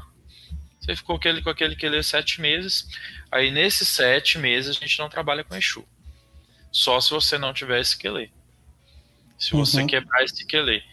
Igual foi meu caso, por exemplo. Eu tinha casa já, né? Igual eu falei da minha migração de Umbanda. E eu já tinha uma, uma casa. Eu já tinha uma casa. Né? Então já tinha gente que eu cuidava e que acompanhava. E eu comecei a fazer minha estrada no Molocô. E aí foi fazer a minha migração no Molocô. Quando eu passei os 21 dias, o meu quelê de, de barriga foi quebrado. Porque eu precisava trabalhar com Exu nesses sete uhum. meses até mesmo para cuidar da casa. Então são casos e casos, né? Sim. São vários casos que, que, que, que é, igual eu gosto de falar, médium unidade. Então é uma pessoa, mediunidade. Mediunidade não é igual, não tem regra, uma regra para todo mundo. Existem regras, mas não vai se aplicar a todo mundo igual. Sim. Senão não era médium unidade. Né? Sim. Muito legal. O, até assim, eu fiz uma. Na minha, na minha tradição, tem um preceito de 21 dias que foi muito tenso. Muito tenso. É, sem comer qualquer tipo de, de animal, né? Nenhum tipo de Sim, carne. Nenhum tipo de carne também. Não comia ovos, não podia comer mel, uh, não podia. É, cara, eu sei que assim, eu comia arroz muitos legumes, muitas frutas, só que nenhuma que era tubérculo, não podia ter batata, não podia ter beterraba, cenoura, nada. Né? Nada tudo que, só, embaixo da que, terra. É, não podia comer abóboras, não podia comer quiabo, não podia comer giló, essas coisas também não podia comer. É umas coisas assim. Mas o pior de tudo isso aí, cara, o pior de tudo, é eu não podia tomar Coca-Cola. Não, não pode. Essa foi a pior parte. Não vou tomar eu... Coca-Cola, não podia. Eu para mim acho que eu sofri bastante com café. E a falta do alho, cebola também no tempero. Mas não pode temperar, não pode temperar nada. Mas não, o é, que, que, a Coca-Cola tem a ver? É ácido. Ácido. Extremamente ácido. É ácido. Então, não, assim, laranja não pode, pode limão disso. não pode, suco de limão não pode. Então, assim, extremamente ácido tem que montar uma, um manual nutricional. Então você acaba comendo de coisas bem. É uma purificação mesmo, né? Você perde é, peso, é você fica melhor, a pele fica melhor, fica tudo melhor. Mas é muito difícil conseguir passar mesmo. E justamente aí que a gente separa as pessoas que querem fazer das pessoas que só estão lá pela modinha, né? Porque é Exatamente. bem complicado, bem complicado é bem mesmo. Pesado. É bem pesado. A, a, eu lembro que assim que terminou os 21 dias que eu passei pelo ritual que eu tinha que passar, no dia seguinte, eu, que eu tinha sido liberado para poder comer tudo, a primeira coisa que eu fiz de manhã, cara, nem tomei café, nem tomei leite, não tomei nada. Fui tomar um copo de Coca-Cola gelado, a primeira coisa. E não, eu saí da quebra do Quelê e já fui direto pra churrascaria. Nunca passei tão mal depois. Parece o corpo que acostuma, né? Sim. Tipo, parece que a gente purifica de tal forma que E assim, eu comi tá tanto, tanto que eu comi, né? Não, não, eu ia passar mal de qualquer jeito. Mas eu saí lá da quebra do Quelê, na hora que soltou o pombo, uh, acabou. Vamos, vestir uma roupa colorida, porque era só branco, né? Sim. Era só branco e se fosse sentar em algum lugar diferente, eu tinha que levar meu, meu, meu poti, tinha que levar meu banquinho para sentar. Se eu fosse sentar no banco do carro, eu tinha que forrar e pembar. Gente, não é fácil. Não é Não, fácil. é fácil. E nosso terreiro ainda o pessoal ajuda muito, que não pode ter um de preceito que todo mundo tira foto na churrascaria, bebendo cerveja. Ah, pensei que você falar que todo mundo fica de preceito, nunca vi isso. Não, não mas é, é- isso aí faz parte, Marcelo. Isso aí faz parte, faz parte do teste, entendeu? Você tem que colocar ali a tentação, porque se você ficar ali sem tentação, não tem graça. Eu tenho que... Cara, eu lembro que a primeira vez, o primeiro dia, meu primeiro dia de preceito, minha mãe chegou assim e falou assim: Ah, vamos lá na churrascaria. Eu falei, eu não acredito que vocês estão fazendo isso comigo.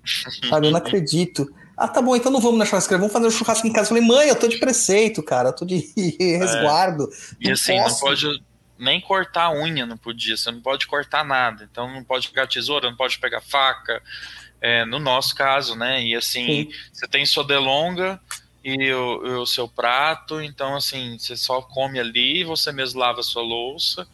Uhum. Então, se você vai. Eu, eu fui, fui visitar alguém, tive que levar meu prato, minha colher e, e, e, É isso mesmo. e- e minha delonga para poder comer. É, o- no meu caso era só barba e cabelo, não podia cortar barba e cabelo. É, unhas podia cortar. Não, unha Mas- pode outra pessoa cortar pra gente. Sim, a gente não pode manipular nenhum, É. nenhum nada de Nada. faca, nada disso. De corte, é isso mesmo. E, e aí a questão assim, passou por todas as obrigações, todo mundo pode se tornar tatá, abrir o seu terreiro, ou tem uma, uma um diadema lá, uma digina, uma missão mesmo pra pessoa. Não é todo mundo, eu acho que é. é- Não acho, né? É muito vocação mesmo. Então, assim, você pode tornar um. Não, não ser um Tatenkisse e ter ser um Tatebami.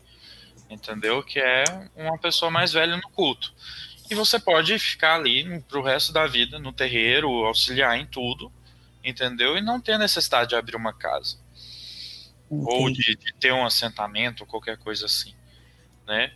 Então, não, não tem essa. Ah, qualquer pessoa chegar lá, ela vai ter mão de búzio, ela vai ter isso, vai ter aquilo. Não.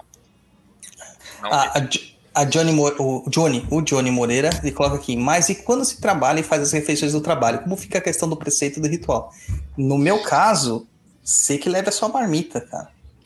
Essa é a questão. E uma coisa que é engraçada é que você nem sempre pode preparar, porque você não pode mexer com, com metal, então você vai ter que pedir para uma pessoa é. preparar. Exatamente. Isso é, é, é complicado. Eu, normalmente, eu peço o pessoal para tirar umas férias, para fazer o santo. É 30 dias de férias, você cumpre o preceito tranquilamente, ainda sobra nove, nove dias.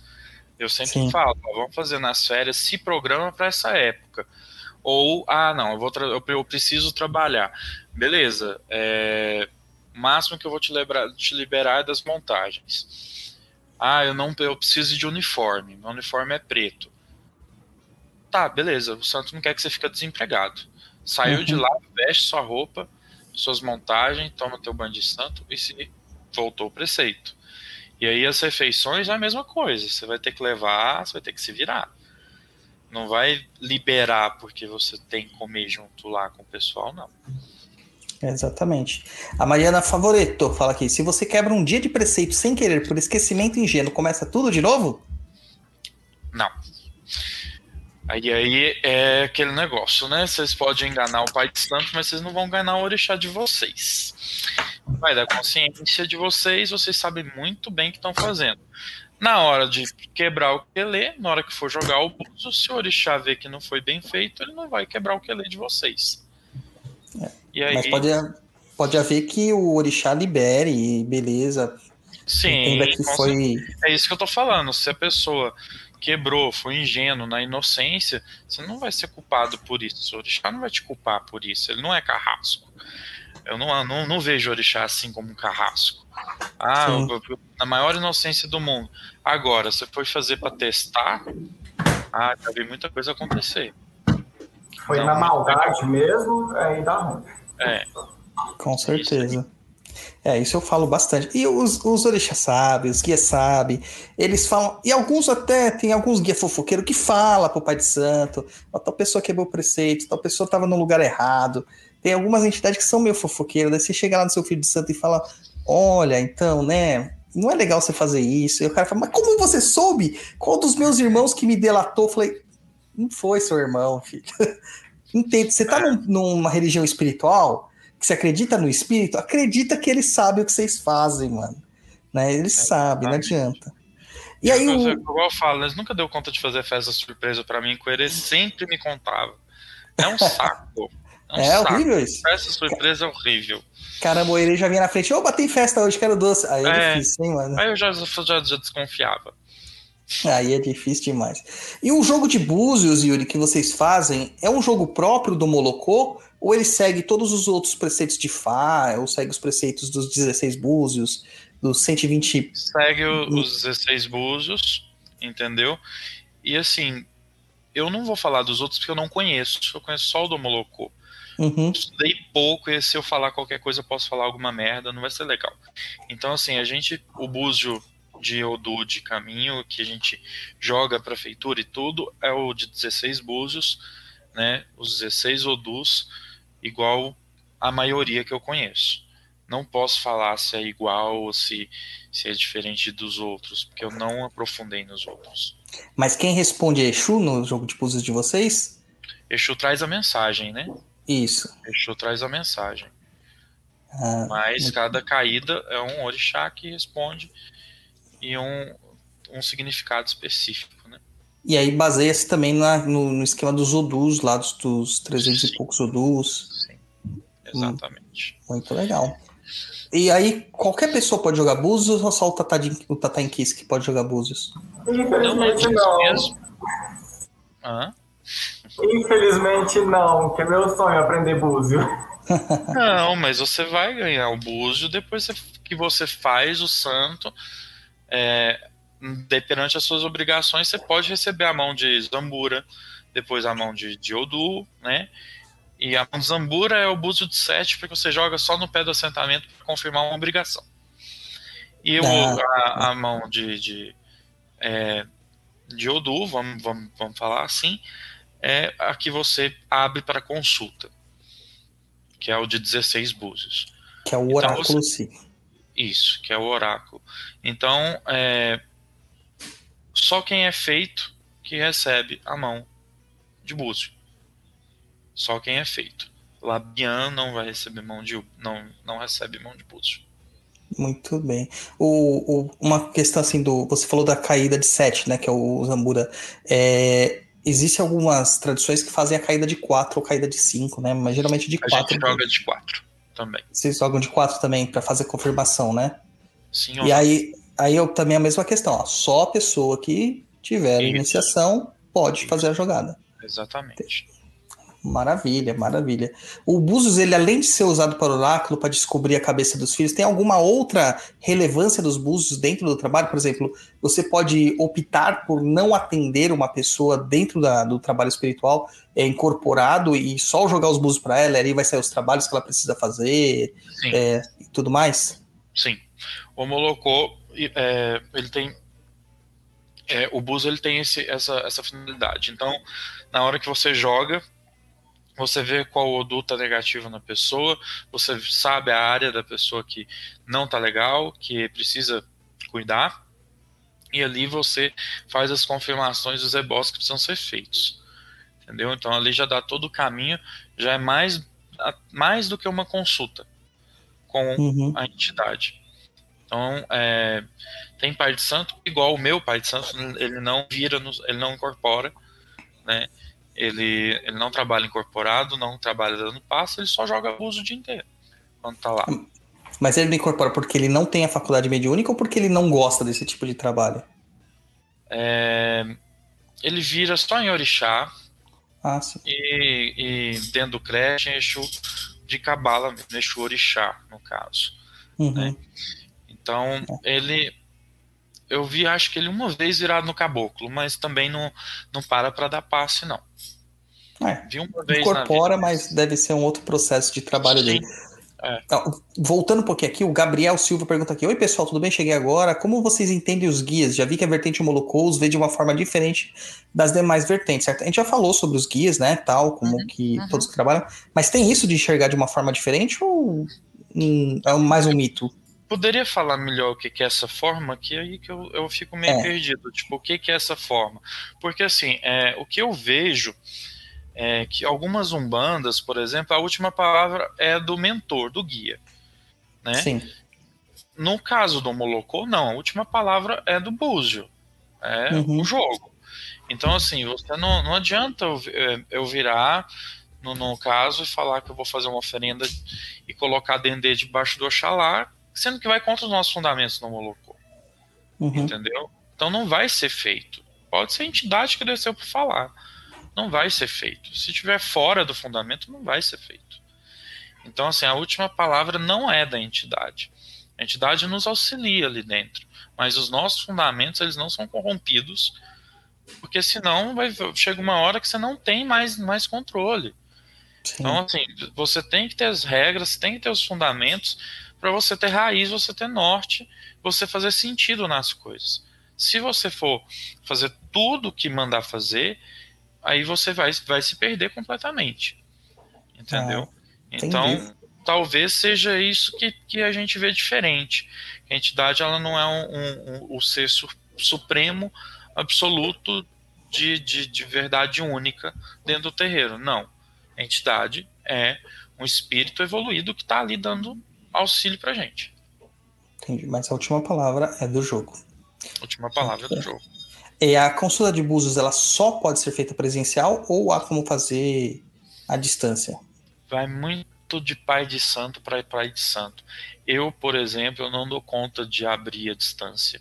Já tentei e eu não vejo resposta que eu fico seguro, sabe? O buzo, assim, quando ele flui, o buzo, ele flui. Ele abre e ele fecha, sabe? E aí, quando a gente tá jogando, por mais às vezes que eu conheça a pessoa, é, a pessoa tá em, em, em meditação, qualquer coisa, eu tenho dificuldade. Mas conheço gente que faz e para mim não é. Eu, eu não, não vou julgar, tá errado. Não, talvez seja eu que não dou conta mesmo, eu que sou incompetente nessa parte. Mas para mim, eu trabalho presencial. Maravilha. Ah, Daqui a pouco, Luiz, vão estar reclamando de mim aqui, né? Porque a gente recebeu um comentário assim que eu fico falando assim, maravilha, que legal. Daí falaram assim no de Jurema também. Pô, mas o Pai de Santo falou sobre o vinho de Jurema e o, o, o apresentador falou, nossa, que maravilha. E isso é ruim pra caramba, é, é amargo, dá vontade de morrer. Eu não falei que maravilha o vinho da Jurema, eu falei maravilha com uma interjeição, meu cara. Né? Estudar Aí, português às vezes aí, é bom tem que aí tem que voltar pra escola.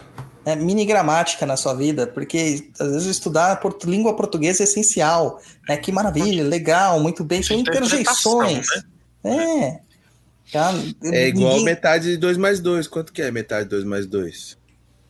Aí ficou difícil. A gente vai deixar para Telecurso 2000. O... Você não sabe quanto é metade de 2 mais 2? Eu não sei, cara. Eu- Ah, três, se não me engano. Hã? Eu acho que três, se não me engano. Que Dois, divisão não. Ah, eu E sou de você, humanas, Yuri? gente. Não, não, não, eu sou de humanas. é, pra mim é como- dois. A metade de dois mais dois é quatro. Dois. É, o Ma- o Marcel acertou. É 3. Porque metade de 2 é 1. Um. Com mais 2 são 3. Depende. Como- É, eu, como matemático, eu vou dizer para você que tudo depende da anotação gráfica do, do, do pressuposto. Não, mas tá escrito Entendeu? metade de 2 mais 2. Não tem anotação Não, gráfica. Você não falou que estava escrito, você tá acabou escrito. de ler. Você, fa- você falou oralmente, então tá errado. Na na matemática, nós não fazemos proposições orais, nós sempre escrevemos. E eu posso falar isso porque eu sou formado nisso aí. Mas vamos seguir aqui na macumba, que é mais interessante que matemática. A, a parte do sacrifício animal que a gente encontra, né? Porque o caboclo da sete. E eu tenho que fazer aqui até uma meia-culpa. Eu tive posturas muito mais rígidas com este tema é, anteriormente, é, sem fazer uma exposição completa do assunto, né? Eu sempre defendi a prática do sacrifício animal para quem sabia fazê-lo, né? e, e deixava como não é, indicada para quem não sabia fazê-lo, mas claro, como bom filho de algum, a gente xinga primeiro e não explica depois, né? Então passou. E muitas pessoas criticavam essa, essa postura eu falei assim, gente, não é isso. Porque até nas minhas oferendas eu uso carne, eu uso elemento animal. Nas oferendas dos meus orixás tem elemento animal. A questão é que eu falei assim que eu não sei matar um animal, entendeu? Então, na Umbanda que eu pratico por não ter um Ashogun, uma mão de faca bem firmada, ele não ter esse preceito, esse preparo, etc e tal, eu não posso matar um animal. Então é preferível que você vá e compre o animal do que você mate o animal. Tem essa diferença, e as pessoas não entenderam. Como que é dentro do Molocô? Existe um mão de faca dentro do Molocô? Sim. Existe. É, não é todo mundo que tem, né? Mas um Tatenkiss, por exemplo, precisa ter. Um Tatenkiss, ele precisa carregar a mão de, de faca. Senão ele não vai ter... É, não vai realizar alguns rituais que são necessários. Então, assim, é, sobre esse, esse tema de. que é um tema muito. Vou usar a palavra demonizado. Nossa, você, você mata bicho e tal. Aí, assim, hoje acho um falso moralismo tão grande. Às vezes a pessoa tá ali comendo um bife falando disso, né? E aí a gente pega que antigamente, bem antigamente, não existia açougue, não. Para você fazer feijoada do Ogum, você tinha que matar o porco. Você Exato. matava o porco lá no Molu, entendeu? Dava os enxé, que é toda a parte para nanã, e do, do resto você fazia a feijoada. Hoje a gente consegue no, no, no açougue comprar separado. Mas antigamente não era assim, não. O ritual era feito completo. E até hoje tem muitas casas que respeitam isso. Para fazer feijoada, você faz todo o ritual do sacrifício do porco. Uhum. Como era feito antigamente. Porque senão você não tinha feijoada.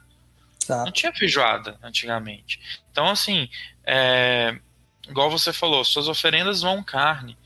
É, no Homolocô, a gente trabalha com os quatro elementos, que são os quatro ossos do Homolocô: água, ar, terra e fogo, né? e os três reinos animal, vegetal e mineral.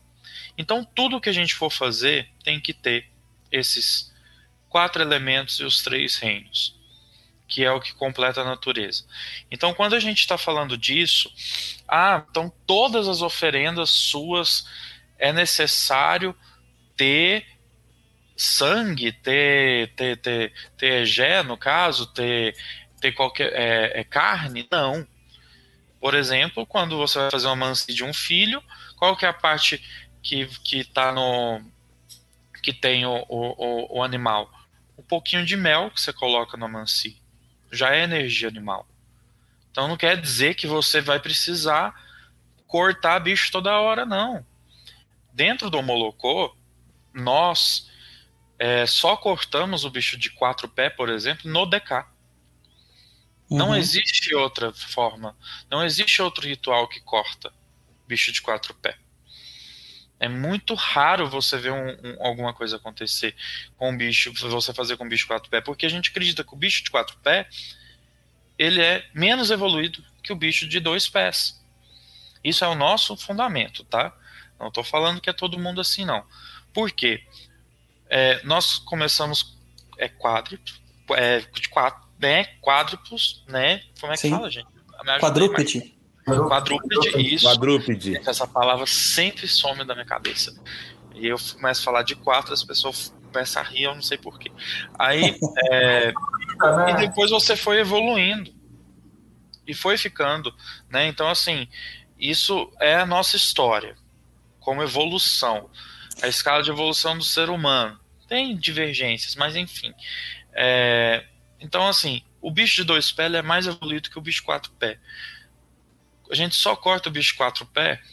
Isso quando o, o, o pai de santo vai receber seu DK, onde ele fica cabeça a cabeça com o bicho, e ali ele entrega sua imperfeição, seus erros, você se redime e eleva aquilo ali para você ser uma pessoa pura no santo para fazer um filho de santo.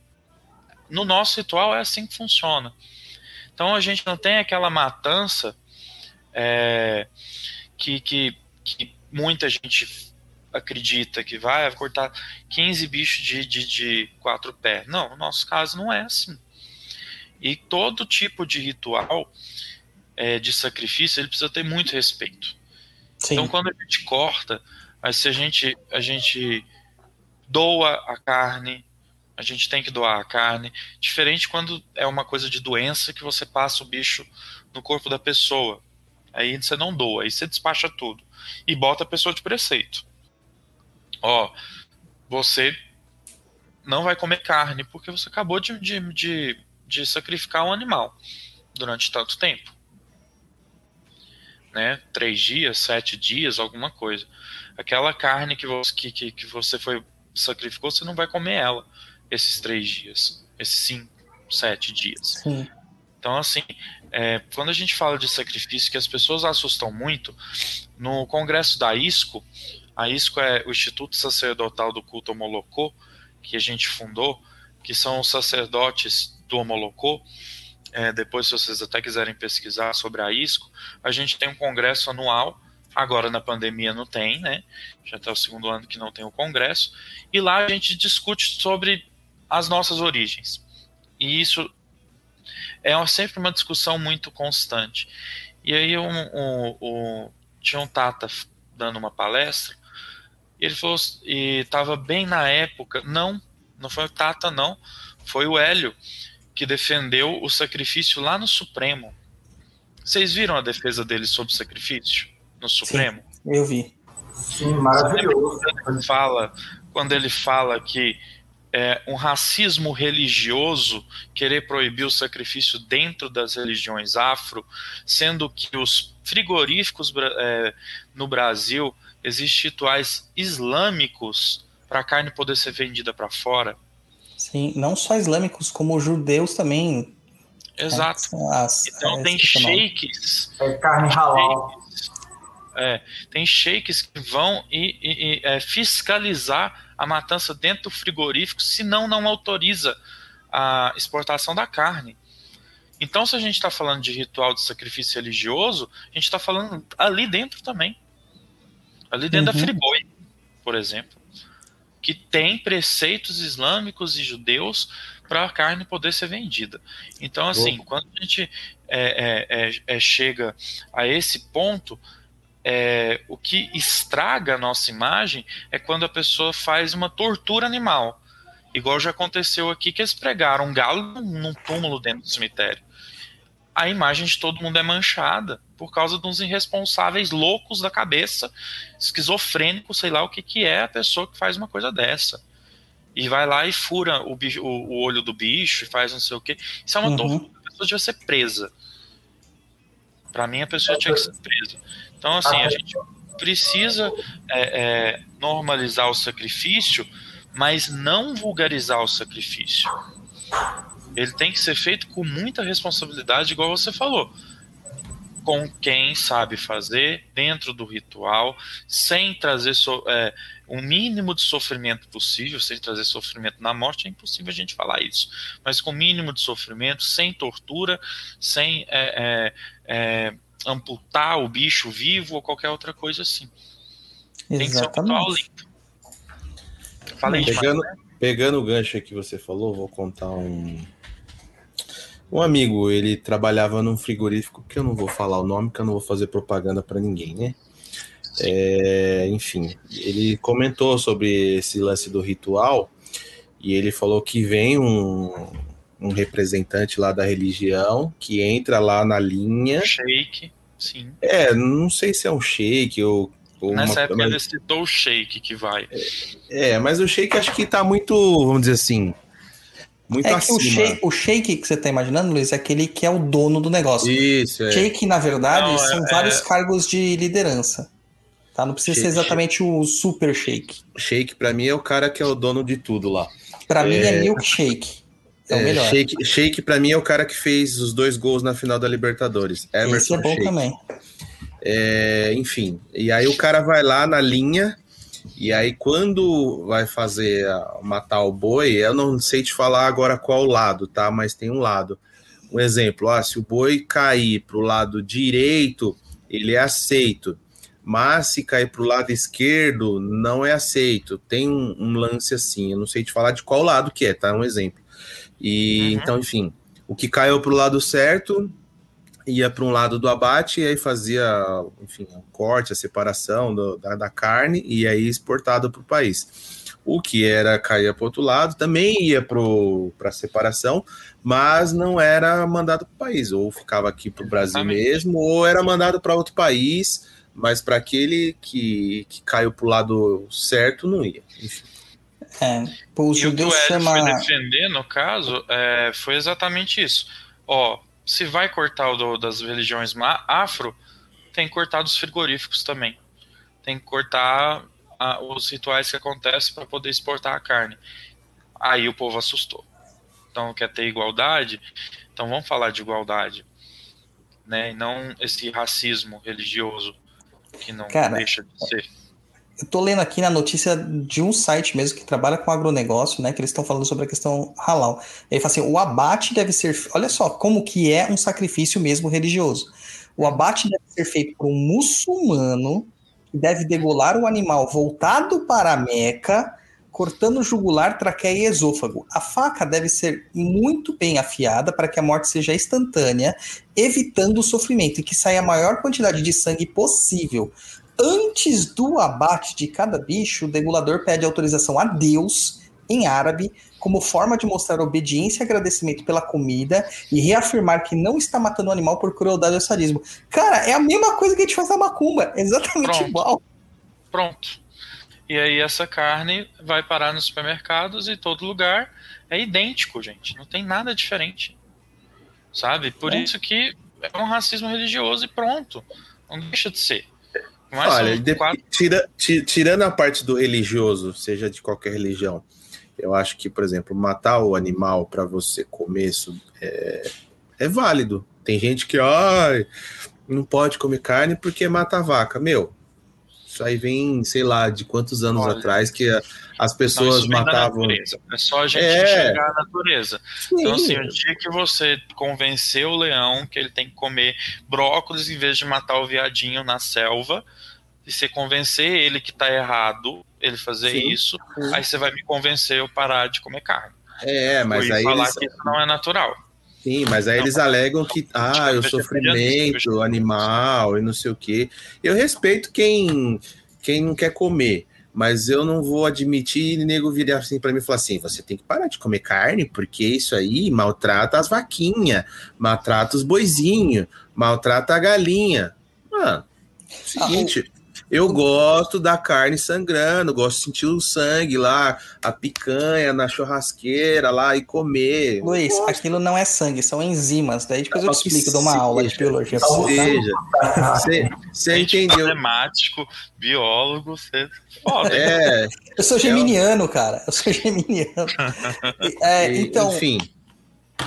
O Luiz, se disso. você tirar o, a, o bife dele da, do dia a dia, ele morre. É, filho, vai ter briga de faca tirar o bife do meu prato. Ah. Ô, Yuri, na, no, no Molocô vocês também fazem essa parte da repartição da comida, né? De, do, de comer com o santo? Como que funciona isso aí? Como assim? Explique melhor. Vocês fazem uma comida de santo e vocês distribuem entre os filhos de santo para que seja compartilhado e comido junto ou só os orixás comem?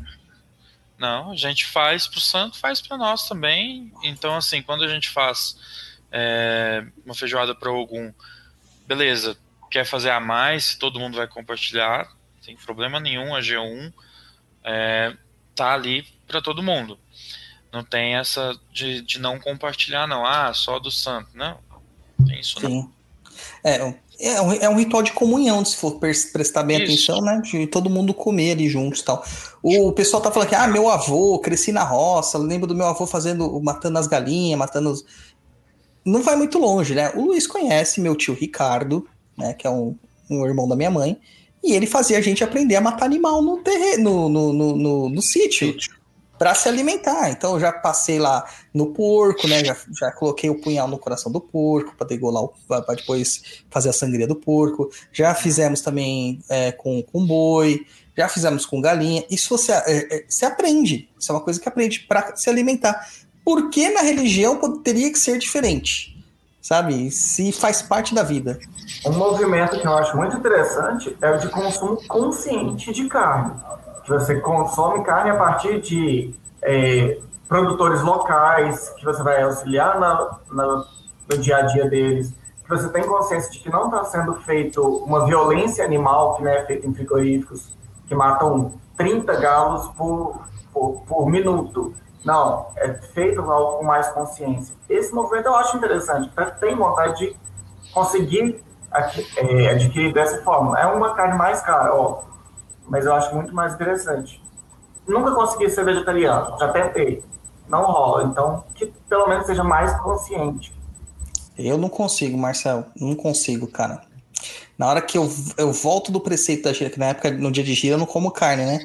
Mas aí eu lembro daquele hambúrguer, cara, na chapa. Não dá, não. Não consigo. Não consigo. Ai, ai, então, é fantástico, fantástico. A, a, a, prática do sacrifício animal, então, ele, ele é bem pontual dentro do Molocô. Então, vocês não Sim. vão ter lá um, um galinheiro inteiro ali, que vocês vão sacrificar 15 galinhas por sessão. Não é assim que acontece, porque galinha não. de abate é caro, né? É, a gente não tem um, um, A gente tem um galinheiro, porque o Max cria galinha lá no centro, pega os ovos dela, né? e guarda para as obrigações dele, que é uma vez no ano a gente dá a obrigação. Igual eu falei, para completar as obrigações vai oito anos. Então, assim, são oito. É... Então, uma vez por ano a gente tem o sacrifício, sim, nas obrigações desses filhos. Ah, vai fazer uma feitura. Tem o sacrifício. Ah, vai fazer uma é, equinócio de primavera, que tá, tá chegando aí. Nesse ano, provavelmente, a gente não deve fazer sacrifício, mas normalmente tem alguns rituais específicos que precisa entendeu? Mas não é uma coisa que é feita à torta direita, não. É bem pontual e bem responsável. Tem que ter muito respeito para matar uma vida. Sim, tem que ter muito respeito. Os, os, vegetarianos e veganos do nosso chat aqui que estão se sentindo ofendidos, não é não é para isso, gente. A gente está falando justamente o oposto, entendeu? É Sim. É sobre um vegetariano não falar para uma pessoa que pratica, né, o sacrifício animal ou é carnívoro, que ele não pode fazer aquilo entendeu? É o respeito mútuo. É isso que nós estamos falando. É, Pode ser existe... qualquer coisa, menos chato. existe uma questão é, que é a da tradição da religião, onde o sacrifício animal ele é compreendido, entendido e absorvido dentro dessa tradição. Então, o vegetarianismo e o veganismo, que são, uma, são práticas mais modernas, não adianta você falar que não eram, porque a maior parte da vida da gente, a gente passou por aperto por comida. Essa situação de comida só mudou pós Segunda Guerra Mundial, muito recente, tá, gente? Muito recente, pouquíssimos anos, menos de 100 anos aí a gente tem dessa, dessa situação de mudança de, de alimentação, e ainda uma alimentação errada, porque muito agrotóxico, muita é, enzima, muito, muita vacina, e não vacinas testadas, tá? Não é que nem com humano, são vacinas que simplesmente vamos lá e ver o que acontece com a população que vai como consumir essa carne, entendeu? São essas coisas que nós estamos falando. É, claro que tem as pessoas que são vegetarianas e veganas, você deve respeitá-las, mas a tradição, a cultura religiosa, ela é muito maior, muito mais antiga. Então essa questão de vegetarianismo e veganismo é uma coisa recente. Salvo raras exceções, como algumas seitas da Índia, tal, como o próprio Hare Krishna, que tem essa questão vegana e tem uma questão seletiva também em outras religiões, como os jejuns, tanto dos islâmicos quanto dos judeus, que acabam ocorrendo também para a gente de preceito. Só que não é um regime, to um regime total, uma dieta total. É, são coisas que são pontuais, são janelas. A mesma questão do judeu de não comer carne de porco e do, e do árabe não comer carne de porco, o islâmico, de uma forma geral, não árabe só, é porque é um bicho que é difícil você ter um cuidado sanitário. Isso eles percebiam que matavam as pessoas. Tá? Não tinha é, métodos de cozimento adequado para matar todos os parasitas que havia nessa carne. Só que se você olhar nutricionalmente, a carne de porco é muito mais nutri nutritiva e muito mais saudável que uma carne de, de boi, por exemplo. Então, são coisas que a modernidade nos trouxe. Então, cada coisa na sua coisa, tá, gente? Ninguém tá falando que não é para você ser vegetariano ou vegano. Pode não, ser. Dentro do culto, tem o sacrifício animal. Aí você vai escolher se você vai participar ou não desta religião. A questão Mas, não é que você não pode ser vegetariano, é que você não pode querer que o culto seja vegetariano. Exato. Exato. Exatamente. Então, assim, é igual a, a Mariana falou aqui. O pessoal acha que é sacrifício animal é cortar o bicho e sair jogando sangue, rodando sangue. E não é assim, gente. O pessoal é. pensa uma coisa muito macabra, que vai estar tá lá uma pessoa comendo um bicho vivo, sabe, com a boca toda cheia de, de sangue. Deus que me livre. Não, mas é- isso aí é internet, cara. Porque até então, o sacrifício animal era tido assim como uma coisa justamente pelo preconceito religioso e preconceito racial. Sim. É, porque era associado ao culto afro. É, mas existe, existe sacrifício animal com- no, Na nos judeus. Na Bíblia, por Na exemplo. Bíblia. É. Eu tenho um, um- um texto gigantesco com várias passagens de sacrifício na Bíblia. Né? Até a palavra sacro ofício, em ofício do sagrado. Então, assim, na Bíblia tem várias passagens, inúmeras. Cara, você quer pior? A, a- a primeira parte, todo mundo, quando fala assim, quem foi Caim e Abel? Todo mundo fala, Abel foi o coitadinho, Caim era o filho da puta, né? Que foi expulso do, do Éden porque matou o irmão. E tudo isso começou porque eles foram fazer uma oferenda a Deus, cara. E você sabe o que, que Caim ofereceu a Deus? Caim ofereceu legumes que ele plantava. Abel ofereceu um cordeiro ali em holocausto. E Deus preferiu o holocausto de Abel. Então Deus preferiu o carnívoro naquele momento. Então não faz sentido. Entendeu? Então tem que ser respeitado. Os julgamentos não faz nenhum sentido mesmo. Não faz sentido. A questão é que o, o sacrifício animal nas umbandas, candomblés e afins eram mal vistos porque eram feitos por pretos pobres. Sim, É, tudo. da- da- É aquela, aquela história. Um branco vestido de branco é um médico, um, um preto vestido de branco é um pai de santo. Isso é um preconceito estrutural já. É um Sim. racismo estrutural. Né? E aí, Por mais que aí- são quatro homens brancos falando de racismo, não é nosso lugar de fala, mas também é nosso lugar de fala na hora que a gente fala que estamos numa religião descendente de negro da África e tudo mais, também é um pouco do nosso lugar de fala. E a gente passa por isso, esse, esse racismo religioso. Então, é, a gente tem essa marca também dos negros que eles sofrem do mesmo jeito que a gente está sofrendo, não do mesmo jeito, gente, mas do mesmo jeito que a gente está sofrendo dentro da religião, perseguição, esse tipo de comentário, preconceito, ah, você é do diabo porque você mata frango, é, mata porco, mata bode ou qualquer outra coisa, as pessoas vão, vão, vão criando isso. Exatamente. E, e se fosse de outra forma, não. Até porque o que ficou agora evidente nessa coisa de ver a, a tortura, porque, como você falou, tortura animal, né? É a internet, cara, que esses cara fica divulgando aí, matando sangue, espalhando sangue nas pessoas. Tem nada a ver, o sacrifício é totalmente diferente. Quem já viu um sacrifício de verdade sabe que o animal parece que nem tá lá. A partir do momento que a gente. é, Eu falo muito isso mesmo, né? ele nem tá ali. A partir do momento que você defuma o bicho, que você malemba ele, apresenta ele no roncó, já não tem a alma do bicho ali. Ele tá vidrado assim já. E aí É, é uma coisa muito impressionante.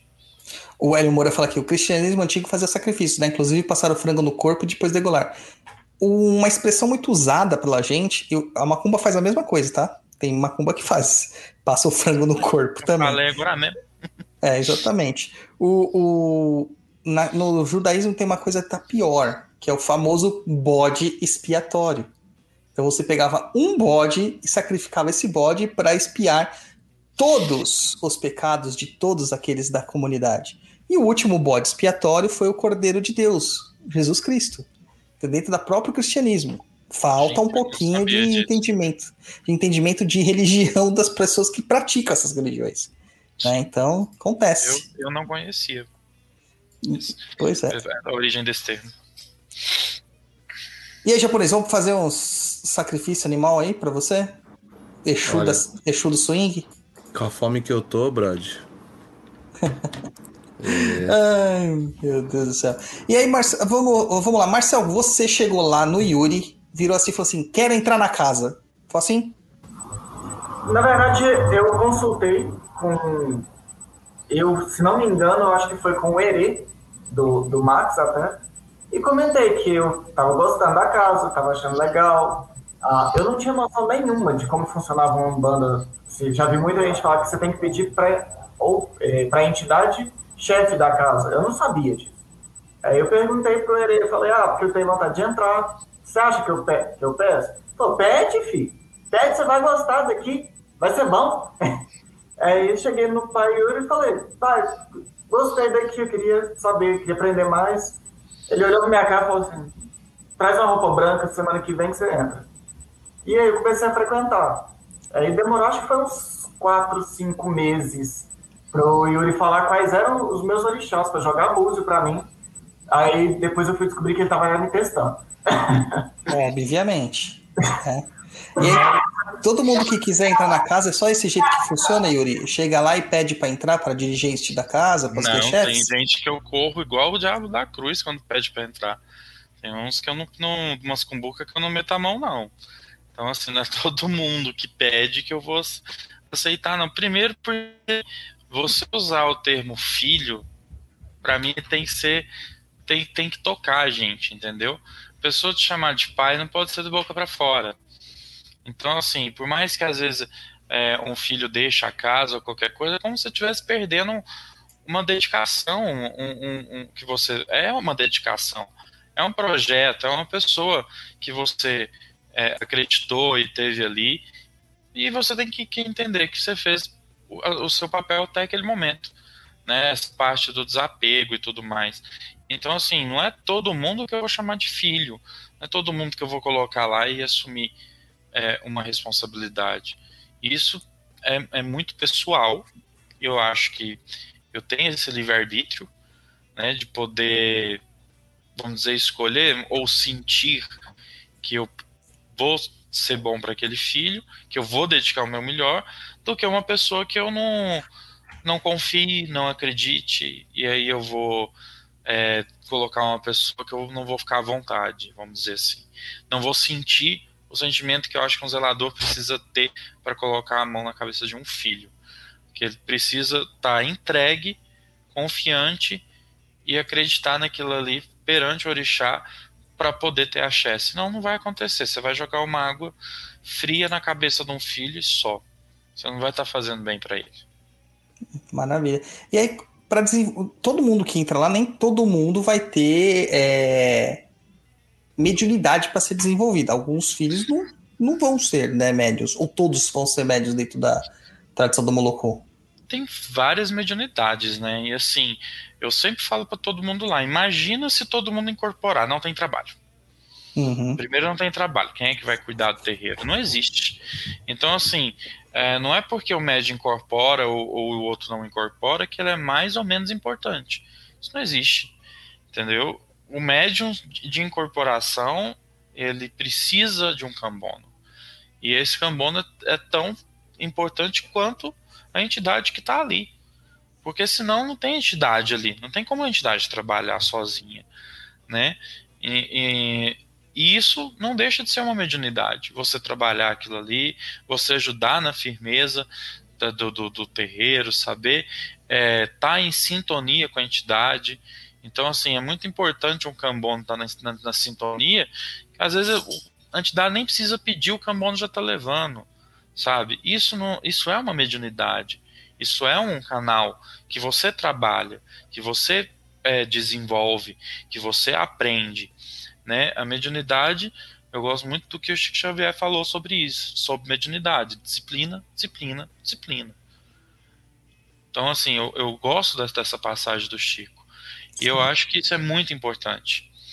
É, todo mundo que está no terreiro está trabalhando sua mediunidade, ela não quer dizer que ela é de incorporação o que for. Você tem mediunidade para ser uma, uma Iabá do santo, para cozinhar para o santo, você tem uma mediunidade para fazer uma cura, fazer um fechamento, de, você pode ser um, um Ashogun, você pode. É, é, um Ashogun não tem necessidade nenhuma, nem pode incorporar, você não pode incorporar quando está fazendo corte, por exemplo.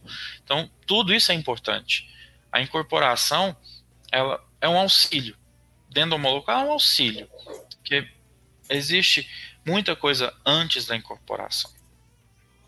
É, e como você falou anteriormente, tem todo o trabalho de búzios, então não precisaria nem ter essa questão da incorporação, o que pode até gerar um tatá de sem incorporação, no caso, né?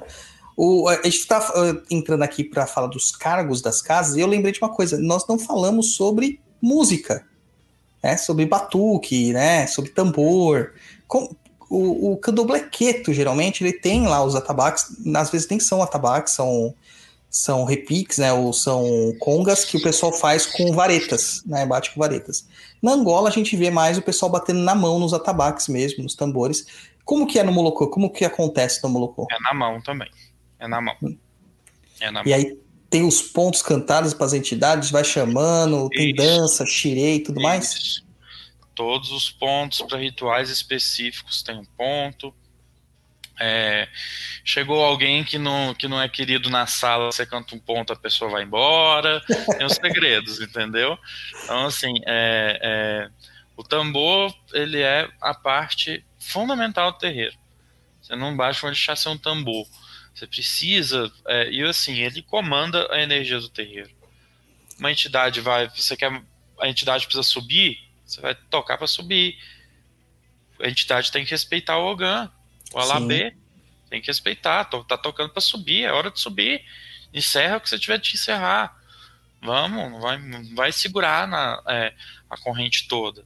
Então, o tambor é de extrema importância, é o que traz harmonia para dentro do terreiro, é a voz do orixá que a gente fala, né? Então, um ponto ele muda tudo, toda a energia ali do terreiro. É, Muito, com certeza. E aí, mulher pode ser da corimba lá? Pode tocar tambor na, no Molocô? é uma, uma parte tão delicada, né, falar sobre isso, mas assim, dentro do Molocô não é comum. É, e isso vem por causa do bagé da pessoa, da mulher, né? Então, se ela tocar, é, vamos dizer que uma mulher na menopausa, que ela não tem risco de menstruação, ela pode tocar, ela poderia tocar, pode, né, no caso.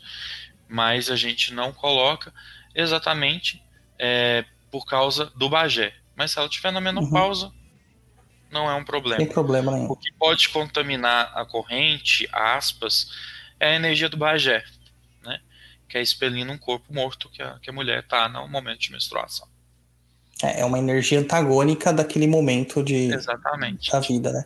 Inclusive é muito comum, né? A gente tem vários relatos da macumba antiga, já vi isso acontecer várias vezes, de mulheres trabalhando normal, tá- não tá no período, né? incorporou pombogira, incorporou Exu, desce a Desce. menstruação delas.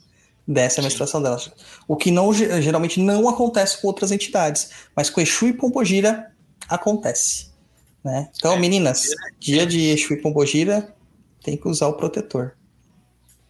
Isso Não mesmo. tem jeito. Gostei desse Tá. comentário aqui, ó.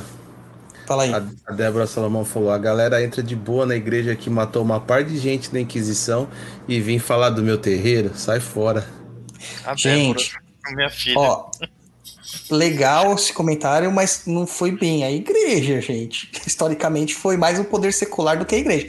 Aí se você fala assim, a igreja torturou muitas pessoas, aí ok. Mas matou, aí foram os reis europeus que mataram gente pra cacete.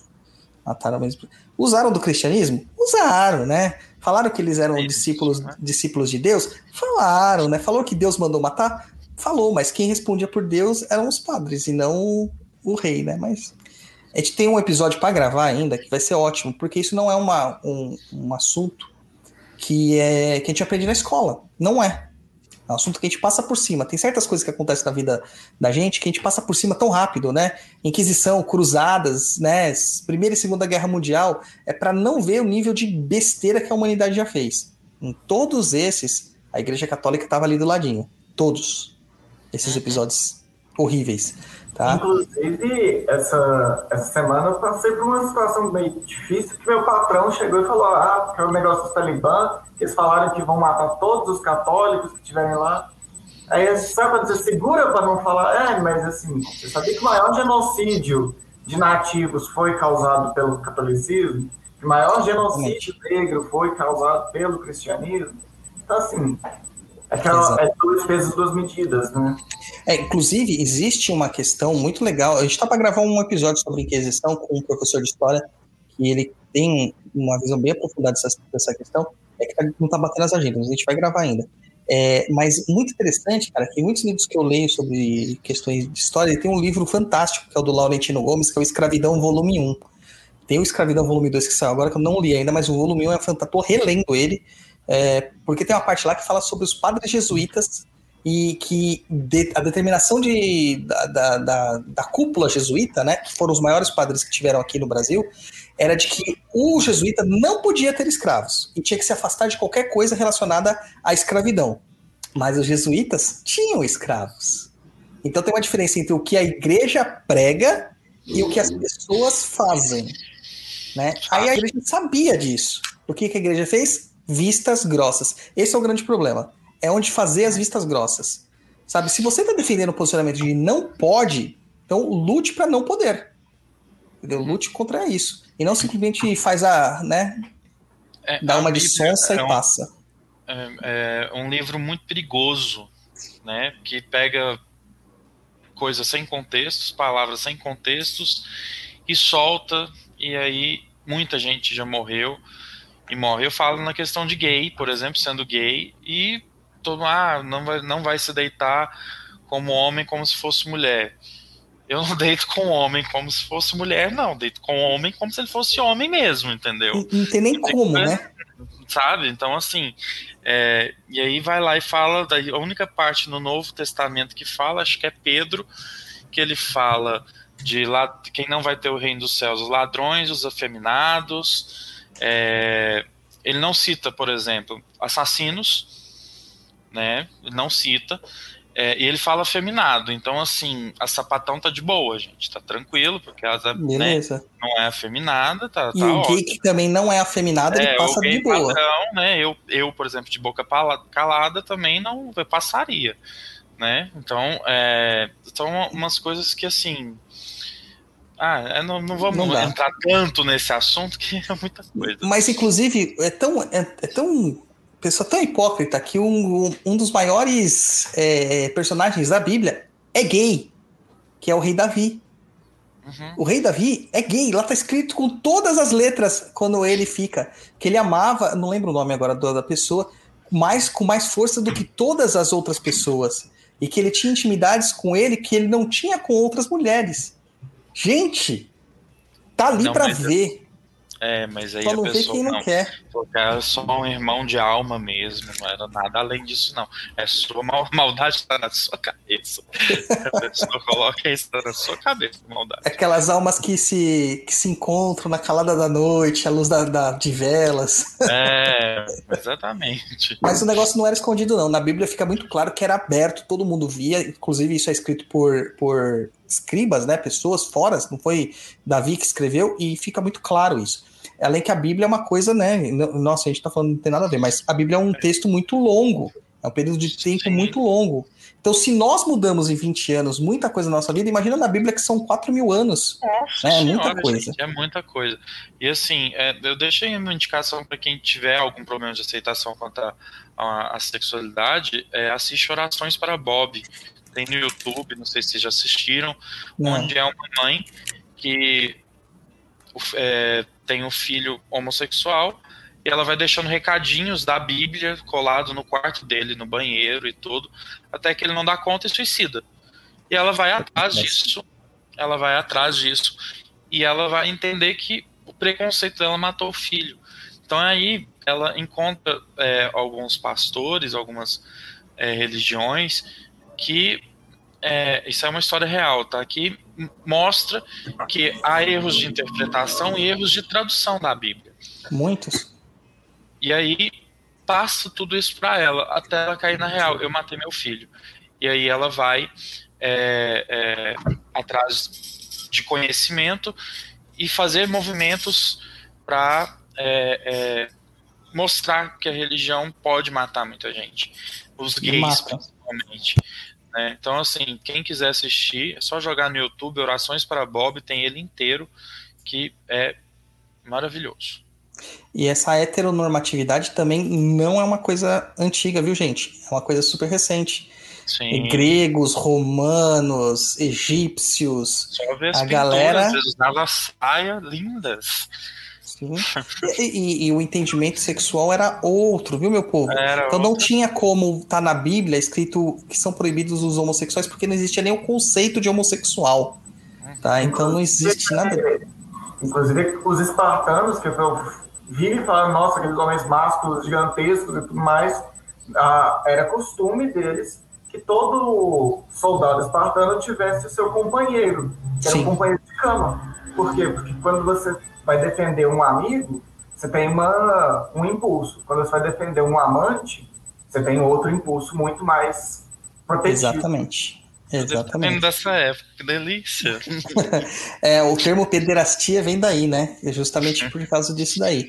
E, e- então, gente, não deixa a religião ditar você se você não souber ler hebraico, hebraico bíblico, tá? Em três períodos: aramaico, grego, que são as, let- as- a- a- realmente as línguas que foram escritas nos textos originais. E quem lê isso aí vai ver que não tem nada a ver com o que a Bíblia traduzida que a gente carrega aí nos, nas- nos evangélicos carregam quer dizer, tá? E nem que os católicos também.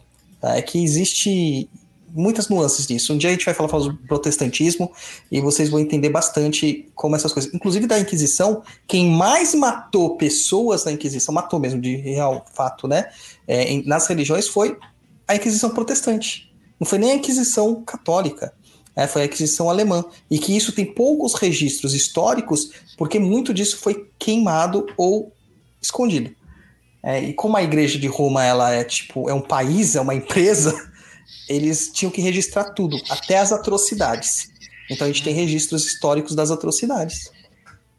Entendeu? A Mariana Favoreto falou uma coisa perfeita aqui, ó. O Islã utiliza o Alcorão original em árabe justamente para não ter essa mudança de interpretação. Inclusive, todo islâmico, todo muçulmano tem que saber falar árabe. Não, não tem como você ser muçulmano e, e ser é, iletrado, ser analfabeto. Você tem que saber ler e falar, porque o Alcorão ele não é lido. Então você não pode ter a interpretação dele. Você vai ter que recitá-lo.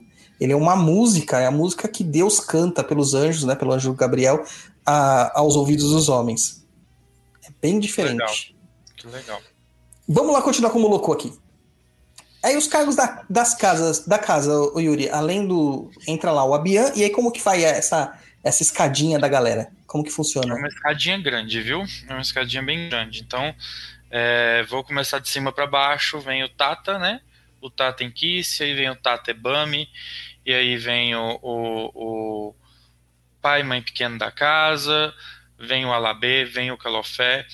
É, no meio disso aí vai ter o Ashogun.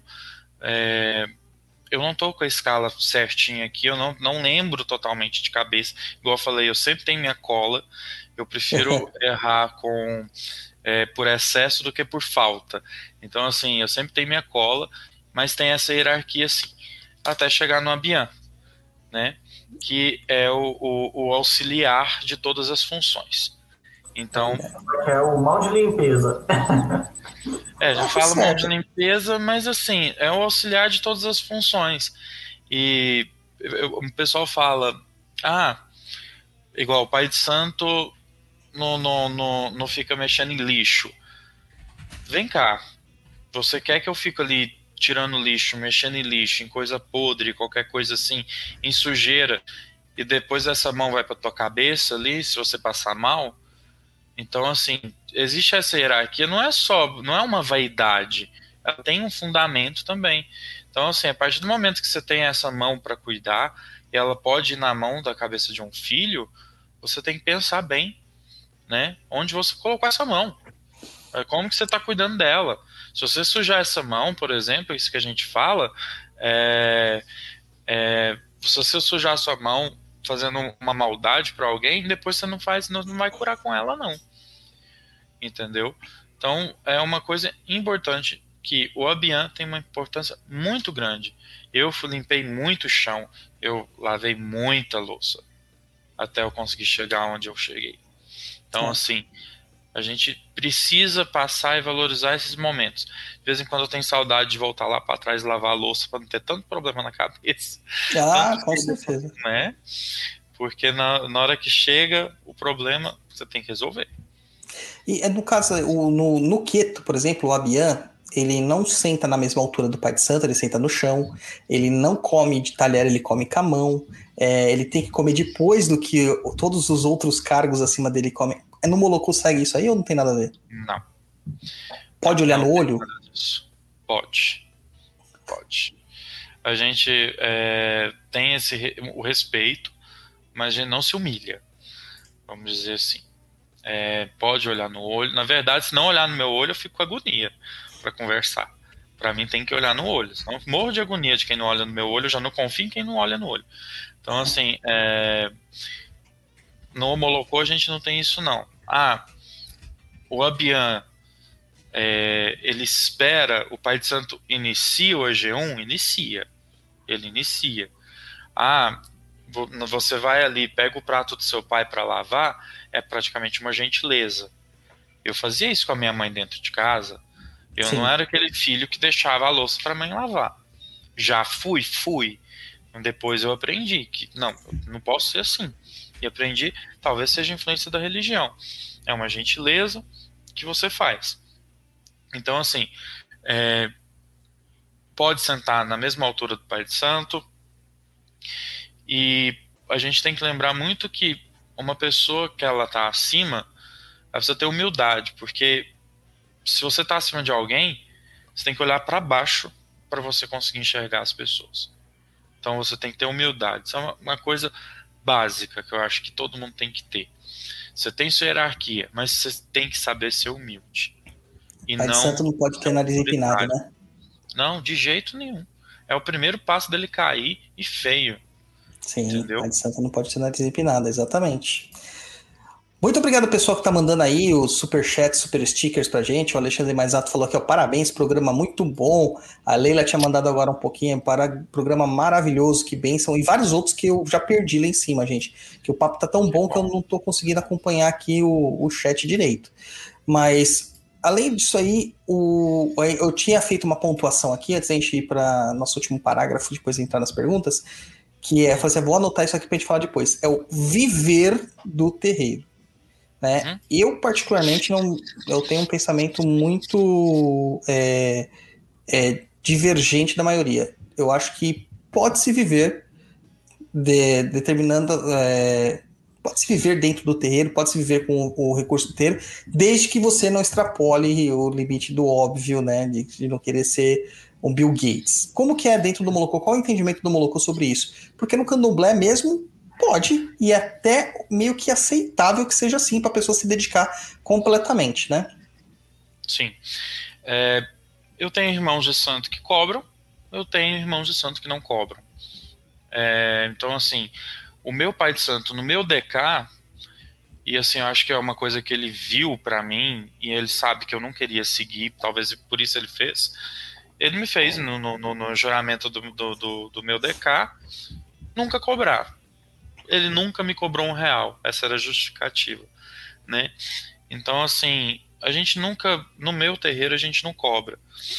Nem jogo de búzio, a gente não cobra. Quando você vai fazer o santo, o seu pagamento é você fazer, você, você tá presente nos próximas sete feituras e trabalhar mesmo se você não for escalado. Você tem que estar tá lá para pagar a sua feitura, você trabalha sete para frente, uhum. né? Você vai pagar seu bori, você vai trabalhar sete para frente, é sua obrigação, se vira, entendeu? É, eu não vejo com, com maus olhos, não. Eu vejo maus olhos na questão de abuso, igual você falou. Porque tem muita gente que abusa, que chega é, é, vendendo umas coisas, inventando e vendendo algumas coisas. Então, assim, eu já vi, por exemplo, Pai de Santo que tinha uma loja de Umbanda, tinha uma loja de, de, de, de artigo religioso, ele pedia a vela, a pessoa levava, no outro dia a vela estava lá para ser vendida de novo, entendeu? Ele nem uhum. acendia a vela. E, e, aí é um abuso. Eu acho um abuso absurdo. E é reciclagem eterna. É uma reciclagem eterna, né? Então, assim, são essas coisas que eu sou contra. E, gente, eu não vou cuidar do dinheiro de ninguém, não. Se alguém tem dinheiro para pagar aí 20 mil numa feitura de santo, eu vou cuidar do dinheiro do outro, custando cuidar do meu, entendeu? Quer pagar, pague, entendeu? Se você tem para pagar, pague, beleza, entendeu? Eu só acho que assim, é, tem muita gente que às vezes cuidando do dinheiro dos outros. Então, as pessoas estão tá dispostas a, eu quero abrir um bus a 300 reais, 400 reais, você tem, ótimo, você está ajudando, a pessoa está ganhando ali. Eu falo só uma coisa, se eu não cobro, eu não quero ser cobrado Bem isso. Então eu tenho uhum. meu dia de trabalho no terreiro e as minhas obrigações com os meus filhos de santo. Então, fora isso, não precisa pensar que eu vou sair do meu trabalho para ficar fazendo coisa de terreiro e ou qualquer coisa assim. prioridade vai estar no meu trabalho. O, o dia que eu tiro para o terreiro, também eu não trabalho. É, é, o dia do meu terreiro. Sim. Entendeu? Então, são, são igual é quando era no domingo. Eu tirava o domingo só para isso. Então, eu penso dessa forma. Excelente. Ó, minha filha de Santo Jéssica quer ir pro seu terreiro, Yuri. Eu estou mandando ela de passagem, tá? Eu vou fazer a mala dela e eu vou pagar para ela aí o frete para entregar essa mala para você. Desejo sorte. Muita sorte. Okay, qual é o santo dela? Yansan, essa comum também. Yansan, tá vendo? É, é, é visível. Ei, Jéssica, não dá nem deu ruim, nem disfarçar. Sabe disfarçar. Pai Dodô tá despachando você. Vou despachar de mala. Ela já quis ir pro terreiro do Roberto, do pai da Bárbara, que nem existe mais. Agora vem falar.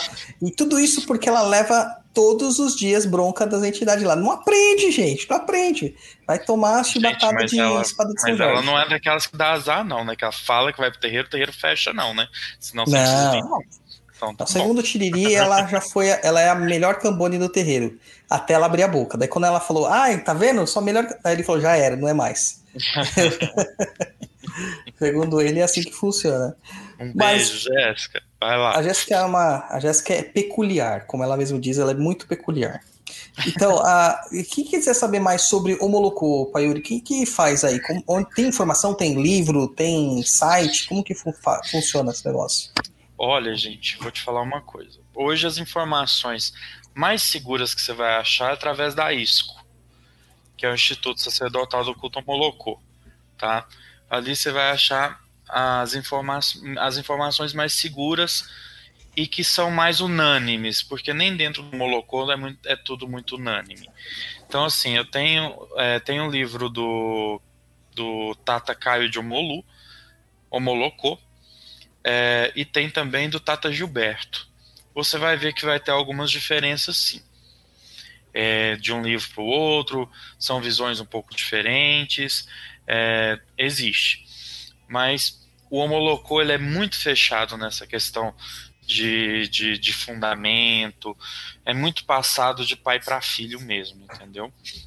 Mas em geral, a ISCO veio, nosso projeto da ISCO é poder codificar, criar é, é, essa, essa uma, uma, uma forma de, de conhecimento mais unânime da, da, da religião. Então, assim, eu indico vocês esses dois livros, do Tata, do Tata Caio de Mo- de Omolu e do Tata Gilberto, que são dois livros legais para vocês terem uma noção boa do Molocô. Maravilha, gente, maravilha. acompanhando aí na ISCO. Na ISCO, é, eles vão fazer live, a gente vai fazer live, vai, vai, vai passar muita coisa também. Ótimo. É, tem site a isso, alguma coisa assim? Deixa eu ver se o site da ISCO tinha. Deixa eu ver aqui. Mas aí também, galera, qualquer coisa, Google, procura Google, lá. É onde Vocês eu tô. vão- ó, eu achei um Facebook aqui, Instituto dos Sacerdotes do Culto Molocô de Uberlândia, Minas Gerais. Isso mesmo, ISCO Uberlândia, organização religiosa. Muito bom, isso muito mesmo. bom. É, que legal, cara, que legal. E aí, japonês, bora pras perguntas, brother? Bora, bora, bora, bora, bora, bora, bora, bora. Isso aqui Tem que umas você que tá não me... tem nomes e tem umas que tem nomes. Então, bora lá. Como que você quer que eu faça aqui? Deixa eu ver os. Faz as perguntas que não tem nome aqui primeiro, que eu vou ver se já foi repetido alguma e eu vou cancelando. Quais são as obrigações da casa? Já As né? obrigações da casa, a gente falou algumas, né? É, você está falando de obrigações dentro do, do que a gente faz durante o ano ou obrigações dos filhos? Então, Eu acho que é pessoa dos filhos. Nesse caso aqui, deve ser pessoa- dos filhos. não especificou, mas, segundo o Douglas, é dos filhos. Seria o filho para com a casa. Isso. Ó, é, nossa, do filho para com a casa é tanta coisa. Então, assim, é, é questão de trabalho, de respeito, de responsabilidade, né? Tudo isso é a questão de bom senso. Mas as obrigações, vamos dizer assim, a gente tem a obrigação anual, igual eu, eu cheguei a comentar, que o Max cria as galinhas lá e tem a obrigação é, é, do ano. A gente tem oito obrigações. O OBI é dividido em quatro partes. Então a gente come durante essa, essas oito obrigações, dois obi, que é um terreno, e um espiritual. O primeiro obi, que é os quatro primeiros pedaços nessa obrigação, você é, é a confirmação do seu santo, é seu obi terreno. Então é quando a sua vida vai caminhar para aquilo que você precisa. Ou seja, questão até de emprego, trabalho e tudo, quando as coisas vão se organizar. A segundo, o segundo obi é pela sua obrigação espiritual, quando você se prepara para ser um tata, em que isso é um tata. Então, assim, é, cada obrigação ela tem um significado. Isso é passado em herói, de pai para filho, né? Um significado específico da sua vida. Não sei se é essa a resposta que vocês estavam esperando. Porque tem, eu entendo como obrigação diversas coisas. Não, ótimo, é isso aí. Próximo aí, Japão.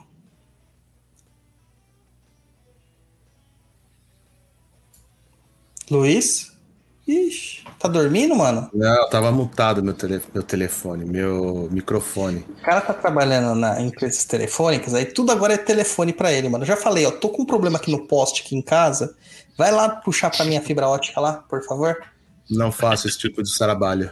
Ah, tá meu, traba meu trabalho é. Como é que fala? É de escritório, não é trabalho de rua, não. Tem problema, filho de Ogum e Nanã? Então, tem uma. Tem tanta lenda, tanta história, né, do filho de Ogum com Nanã, que eles não se batem e que os dois não pegam cabeça. É, não tem nada oficial que alguém fala, ó, não tem. Mas eu vou te falar uma coisa, eu nunca vi. e nunca respondeu na minha mão. Então, assim, eu nunca vi, só ouvi falar. É Mais é caviar, menos... então. Caviar. É. Nunca ouvi é, como funciona a tronqueira da casa? É feito corte de galo preto na fundamentação da tronqueira? Sim, sim. É que o que eu expliquei sobre o cambiar, como eu expliquei tanto no, no Exu, tem um cambiar positivo e um cambiar negativo. Então no Exu, na hora que vai fazer os assentamentos, tem os cortes naturais, tanto de, de galo como de, de, de galinha. Exu, para vocês, é entidade orixá? É entidade e tem o Exu orixá. Então, é, o que trabalha na sala é alma. O que a gente tem de assentamento é orixá. Né? Então, são os, os, os polos, positivo e negativo. É, vocês têm lavagem da rua antes das giras? que seria lavagem da rua? O que, que você entende como lavagem da rua? Tem algumas vertentes que jogam água mesmo, né? Água com sal, água com, com perfume na, na calçada, né? Para despachar o zegum lá e começar o trabalho, né? A tem essa. O que a gente faz aqui dentro do, do, do, do, do creche, que é onde ficam os assentamentos de Exu, tem a quartinha lá com água e a gente gira essas águas e joga na rua antes de começar o trabalho, né? E só para Pemba de Exu, despachando Exu para dar caminho para a rua. Né? Uhum. Então, sim, se for, acho que é o mesmo, só, só, só muda o, o, o, modo de falar, né? Entendi. É, tem filho de Logum Edé e Ossain? Logum Edé e Ossain. Então, é, Logum Edé tem, ele responde no assentamento de Oxóssi, não tem um assentamento separado. É, ele vem como uma qualidade do Oxóssi. Tá? E Ossan, não, não tem filho de cabeça de Ossan, não. Dentro do. Igual não tem Jerê, né? Logicamente. Hum, mas tem um especialista lá de ervas, por exemplo? Um, alguém Sim, que é feito só para ervas? Tem um organo de tempo. Tem um organo de tempo entendeu? Ah, que, tem, que cuida do tempo, cuida do assentamento do tempo, que, que cuida de todas as ervas, cuida do assentamento do sangue, faz os banhos, você pede tudo ao grande tempo. Ah, maravilha. Segue agora as perguntas dos ouvintes japonês. Bora lá. A Jubes306. Boa noite. Posso deixar minha pergunta? Vocês podem falar um pouquinho das divergências entre Tata Tancredo e o WW da Mate Silva, quais eram os pontos que, os pontos que eles mais divergiam? Olha, eu vi essa pergunta, eu fiquei pensando, eu não conheço dessa divergência. Eu também não até vou disso, não. pesquisar depois, eu não conheço dessa divergência. Não lembro de alguém falar sobre isso. Eu vou pesquisar depois, até posso trazer para vocês. Não, excelente. Eu não O- lembro dessa, não sei A gente tem um consultor de Umbanda esotérica aqui, que é o Duduzinho Senhor Esotérico, que ele pratica Umbanda esotérica. Vou até perguntar pra ele, porque eu também não sabia dessa divergência. Não sabia. Outra pergunta nome do não me é estranho, mas eu não, não, não sei dessa divergência. Johnny Moreira. Como saber se um terreiro é bom ou ruim? Eu acho que você só vai saber isso conhecendo o terreiro, né? Então, assim, é, o terreiro ele tem que estar dentro das suas, é, da, sua, da sua moral. Se você for uma pessoa ruim, você vai acabar num terreiro que não é de uma índole boa, entendeu? Então, assim, é mais onde, onde você se sente bem, onde você é acolhi- acolhido, onde você concorda, onde você é questionado e é respeitado. Então, é eu muito falo com meus filhos, olha, às vezes, às vezes não, vocês vão aprender me questionando. Porque tem coisa que às vezes passa batido. Então, assim, ah, eu não concordo com isso. Ah, por que, que você não concorda? Igual eu falei com o pai Davi uma vez. Falei, pai, não concordo com essas, essas, essas oração banto que você me passa aí, que eu tenho que rezar na oração dos filhos. Não concordo com isso. Não, eu não sei nem o que, que eu tô, tô repetindo um negócio é, é, na cabeça do filho que eu não faço nem no, não tenho nem noção do que, que é. Sabe, eu fico repetindo aquilo ali. Para mim, eu acho que, que o que eu peço pro meu filho no meu coração é muito mais importante do que ler isso. Você tem total razão. A gente só faz isso em, em, em respeito aos ancestrais nossos, aos primeiros babalorixás que tiveram lá atrás, primeira tata, os primeiros tatas que tiveram lá atrás, que vão te inspirar para você fazer o melhor ritual possível. Então, quando você faz isso, você está fazendo para sua ancestralidade, você está pedindo que aqueles primeiros tatas te dê a intuição certa para você fazer o trabalho muito perfeito para o seu filho. Eu falei, vou rezar, não tem problema nenhum. A partir de hoje eu rezo, porque eu acho que minha ancestralidade vale a pena sim rezar. Por mais que eu não sei o que, é. Então, assim, é, tudo é questionável. Nunca foi imposto, eu nunca fiz nada que eu não acreditasse, porque não adianta você fazer sem acreditar. Então, tudo, todo ritual, eu sempre quis entender ele. De cabo a rabo. Mas por que disso? Por que, que essa vela tá virada para lá e não tá virada pro outro lado? Tem um porquê. E aí foi o que me cativou. E se eu não, se eu não conseguir achar essas respostas, eu não fico, eu não consigo fazer estar ali. Eu preciso dessas respostas. Então, assim, você vai encontrar um terreiro bom quando você tiver respostas. E essas respostas convergir com o que você acredita, com o que você. E, e que se permita também a mudar de ideia. Se permita a entender. Esteja aberto a aprender. Isso é importante. Maravilha. Próxima pergunta do Juan Oliveira. Não entendi o que é o DECA. PK. DK. Dai-me a mim o que é de direito. É uma a última obrigação que a gente faz. Na verdade, a gente nunca para de dar obrigação, tá, gente? A gente completa a obrigação e aí você recebe o DK, que a gente fala que é a única obrigação de ostentação, que é quando você recebe seus axés para todo mundo. Então ali você vai, vai sair com a sua, as mãos que você tem, é, búzios, você sai com seus obés, caso você for um Shogun, você sai com, com as suas roupas, as montagens do seu santo, assenta o seu santo. Então o DK é o, o tipo o certificado que você cumpriu todas as etapas dentro do Molocô. É a formatura no Molocô, né? Isso é a formatura. De vez Beca, você vai ter DK, entendeu? Quase a mesma coisa. Gostou do trocadilho? Isso geralmente era o Luiz que faria, né? Mas ele tá dormindo, tive que Esse, aproveitar. esse trocadilho aí seu não, não combinou muito, não. Ah, Mas bom. tudo bem, vamos lá. A Mariana Favoreto. O Molocô faz as entregas de oferenda nos pontos de forças dos orixás? Pontos de força seria a natureza, né? Sim, é, faz. Mas os nossos assentamentos, eles são feitos, por exemplo, o assentamento da Oxum tem que ter uma pedra de dentro da cachoeira. Uma pedra redonda, bonitinha. Então tem todos os fundamentos, a gente leva essa, a gente encanta o assentamento, a gente faz esse encantamento para a gente poder riar lá. Então, quando a gente vai fazer um assentamento de Exu e tem uma terra de encruzilhada nesse assentamento, você está fazendo um encantamento para você poder fazer as oferendas ali e despachar. Então você faz ali, mas tem algumas que só pode ser feita na natureza. Então o quarto santo e o quarto de Exu é para riar oferenda e para ser despachado. Ali já tem os encantamentos dos locais dos orixás. Entendeu? Ficou confuso o que eu falei? Não, perfeito, perfeito. Então você tem o quarto do, o quarto do santo que justamente já está a energia ali. É como se fosse um portal para essa localidade da natureza. Então, Exatamente. é isso aí. É o que a gente faz no terreiro também, a mesma coisa lá no nosso terreiro. É, a próxima e última japonês.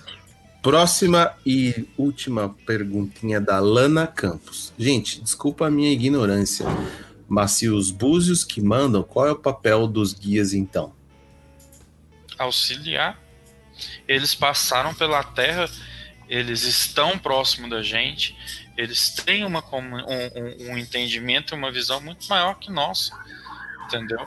Então eles auxiliam, eles dão conselhos pra gente, é, chamam a nossa atenção, né? E, e, e, eles, eles têm. Isso é de fundamental importância.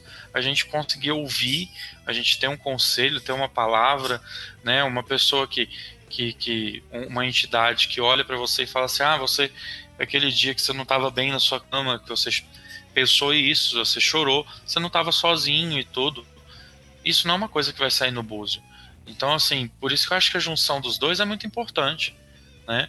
É, hoje, por exemplo, eu falei que ah, a última palavra é dos búzios, mas, por exemplo, se uma entidade já antiga da casa tá dentro dos fundamentos, eu não vou questionar o que ela passou. Ah, vai fazer essa oferenda. Beleza, vai fazer.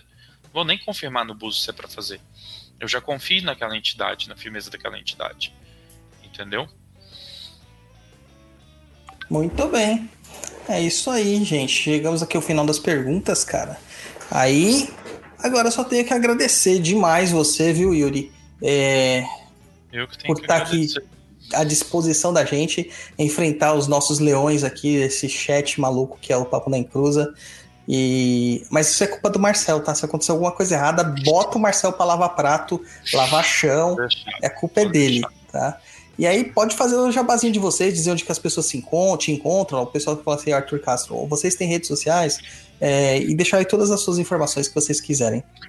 Então toda quinta, sexta e sábado eu tô na Queen, lá no, no puteiro de patos de mim, tô brincando. Mas, mas é, gente, é, meu Instagram, me segue aí no Instagram, tem também meu, meu, meu Facebook, Yuri Nunes, e URI mesmo, tá? Bem simples, bem, bem pobrinho, assim. E o meu Instagram, onde que eu posso digitar? Eu, eu, eu tenho como digitar nos comentários? Não, né? Tem, tem o que? O chat privado nosso aqui na lateralzinha, dá pra mandar. Tá eu vou colocar aqui é, Yuri Nunes Martins, tudo junto. Tá? Meu Instagram, me segue lá. Quem quiser mandar pergunta, é, fotos, pode ficar à vontade. Isso aí. Marcel, cara, obrigado, viu? É, eu sei que não dá para falar muito bem do Marcel, porque o Marcel ele é padrinhador do Papo na Encruza. Então ele já não bate bem, porque além desse programa, ele paga a gente para o e ainda, nosso programa. ainda pago para brigar com, com o Douglas, que toda semana eu brigo com ele. é isso que é bom, tá vendo? É isso que é bom. Marcelo, muito obrigado, viu, por fazer essa ponte com o Yuri, foi fantástico. Obrigado lá pelo apoio de sempre, pelas conversas. Tá meio sumido, né? Tá meio sumido, mas ah.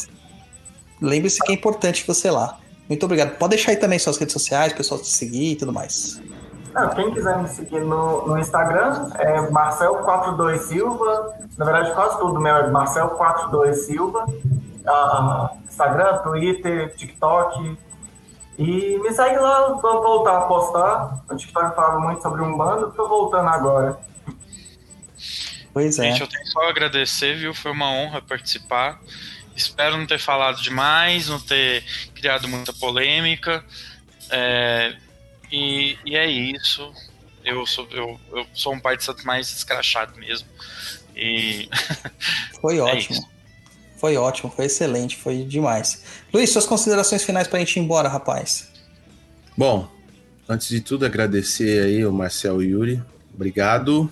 Obrigado. É, agradecer todo mundo aí que mandou as perguntas, que estava ouvindo aí a gente ao vivo. Você que vai ouvir posteriormente, muito obrigado. Não esqueça de nos apoiar, enfim, compartilhar e levar todo mundo. E uma pergunta para o Marcel, que no começo aí todo mundo queria saber, as pessoas gostaram muito do seu headset, quero saber aonde você comprou isso aí, que teve muita gente no chat que falou eu quero, eu quero, eu quero, eu quero. Então o pessoal que estava querendo aí, agora ele vai falar onde ele comprou esse headset dele. Por incrível que pareça, foi Shopee. Shopee. Tudo, hoje em dia tudo eu compro na Shopee. Então, pro- procura lá, Shopee, no Shopee lá, headset com orelhas, que você vai Eu achar. não sabia que podia ter usado, senão eu tinha abordado o meu bem. Sabe? Pode, aqui pode tudo. No, no próximo vocês vão ver. Vou com. A- a- inclusive, nós estamos ainda na dívida do. O Marcel sabe disso aqui. A gente tá na dívida do Jefferson de Coelhinha da Playboy gravando Tá Perdido com a gente. É, estamos porque ele na dívida, Jefferson. meteu pressão, botou pressão, e no dia que ele foi fazer o Tá Perdido, ele falou que ficou com vergonha. Não dá, vai ter que fazer. Todos nós queremos ver nossa Coelhinha coelhinha, da da Playboy. Playboy. É, exatamente. Exatamente. Gente, muito obrigado, fantástico esse papo. É isso aí, Vertentes é pra isso. Você tá estranhando que o Papo na Cruz tá acontecendo de quarta-feira? Não se estranhe. Algumas vezes a gente muda o nosso programa para bater com a agenda dos nossos convidados quando o assunto é muito legal, que não dá para deixar para depois, tá? Mas eu tenho uma novidade para vocês. Também teremos Papo na Cruza na sexta, só que é um programa gravado. Então, justamente por ser um programa gravado, esse daqui tinha que acontecer nessa, nessa vibe aqui. Ah, mentira, fogo. que é dobradinha na semana? Dobradinha. Então, quem tá Que- ouvindo esse, sexta-feira, no horário normal, habitual, às 21 horas, a gente vai lançar lá a gravação que a gente teve com o Humberto Magi e com a Verônica Rivas sobre o livro deles, As Rainhas da Quimbanda, Maria Padilha das Almas e a Rainha das Sete Cruzilhadas. Não percam por nada deste mundo, tá? Vai ser lançado lá às 21 horas. Certo? E o Luiz vai estar online também para ficar respondendo o chat para vocês enquanto acontece a nossa transmissão. Muito obrigado a todos, um grande abraço, Saravastê e tchau! Tchau, gente. Tchau, bye bye.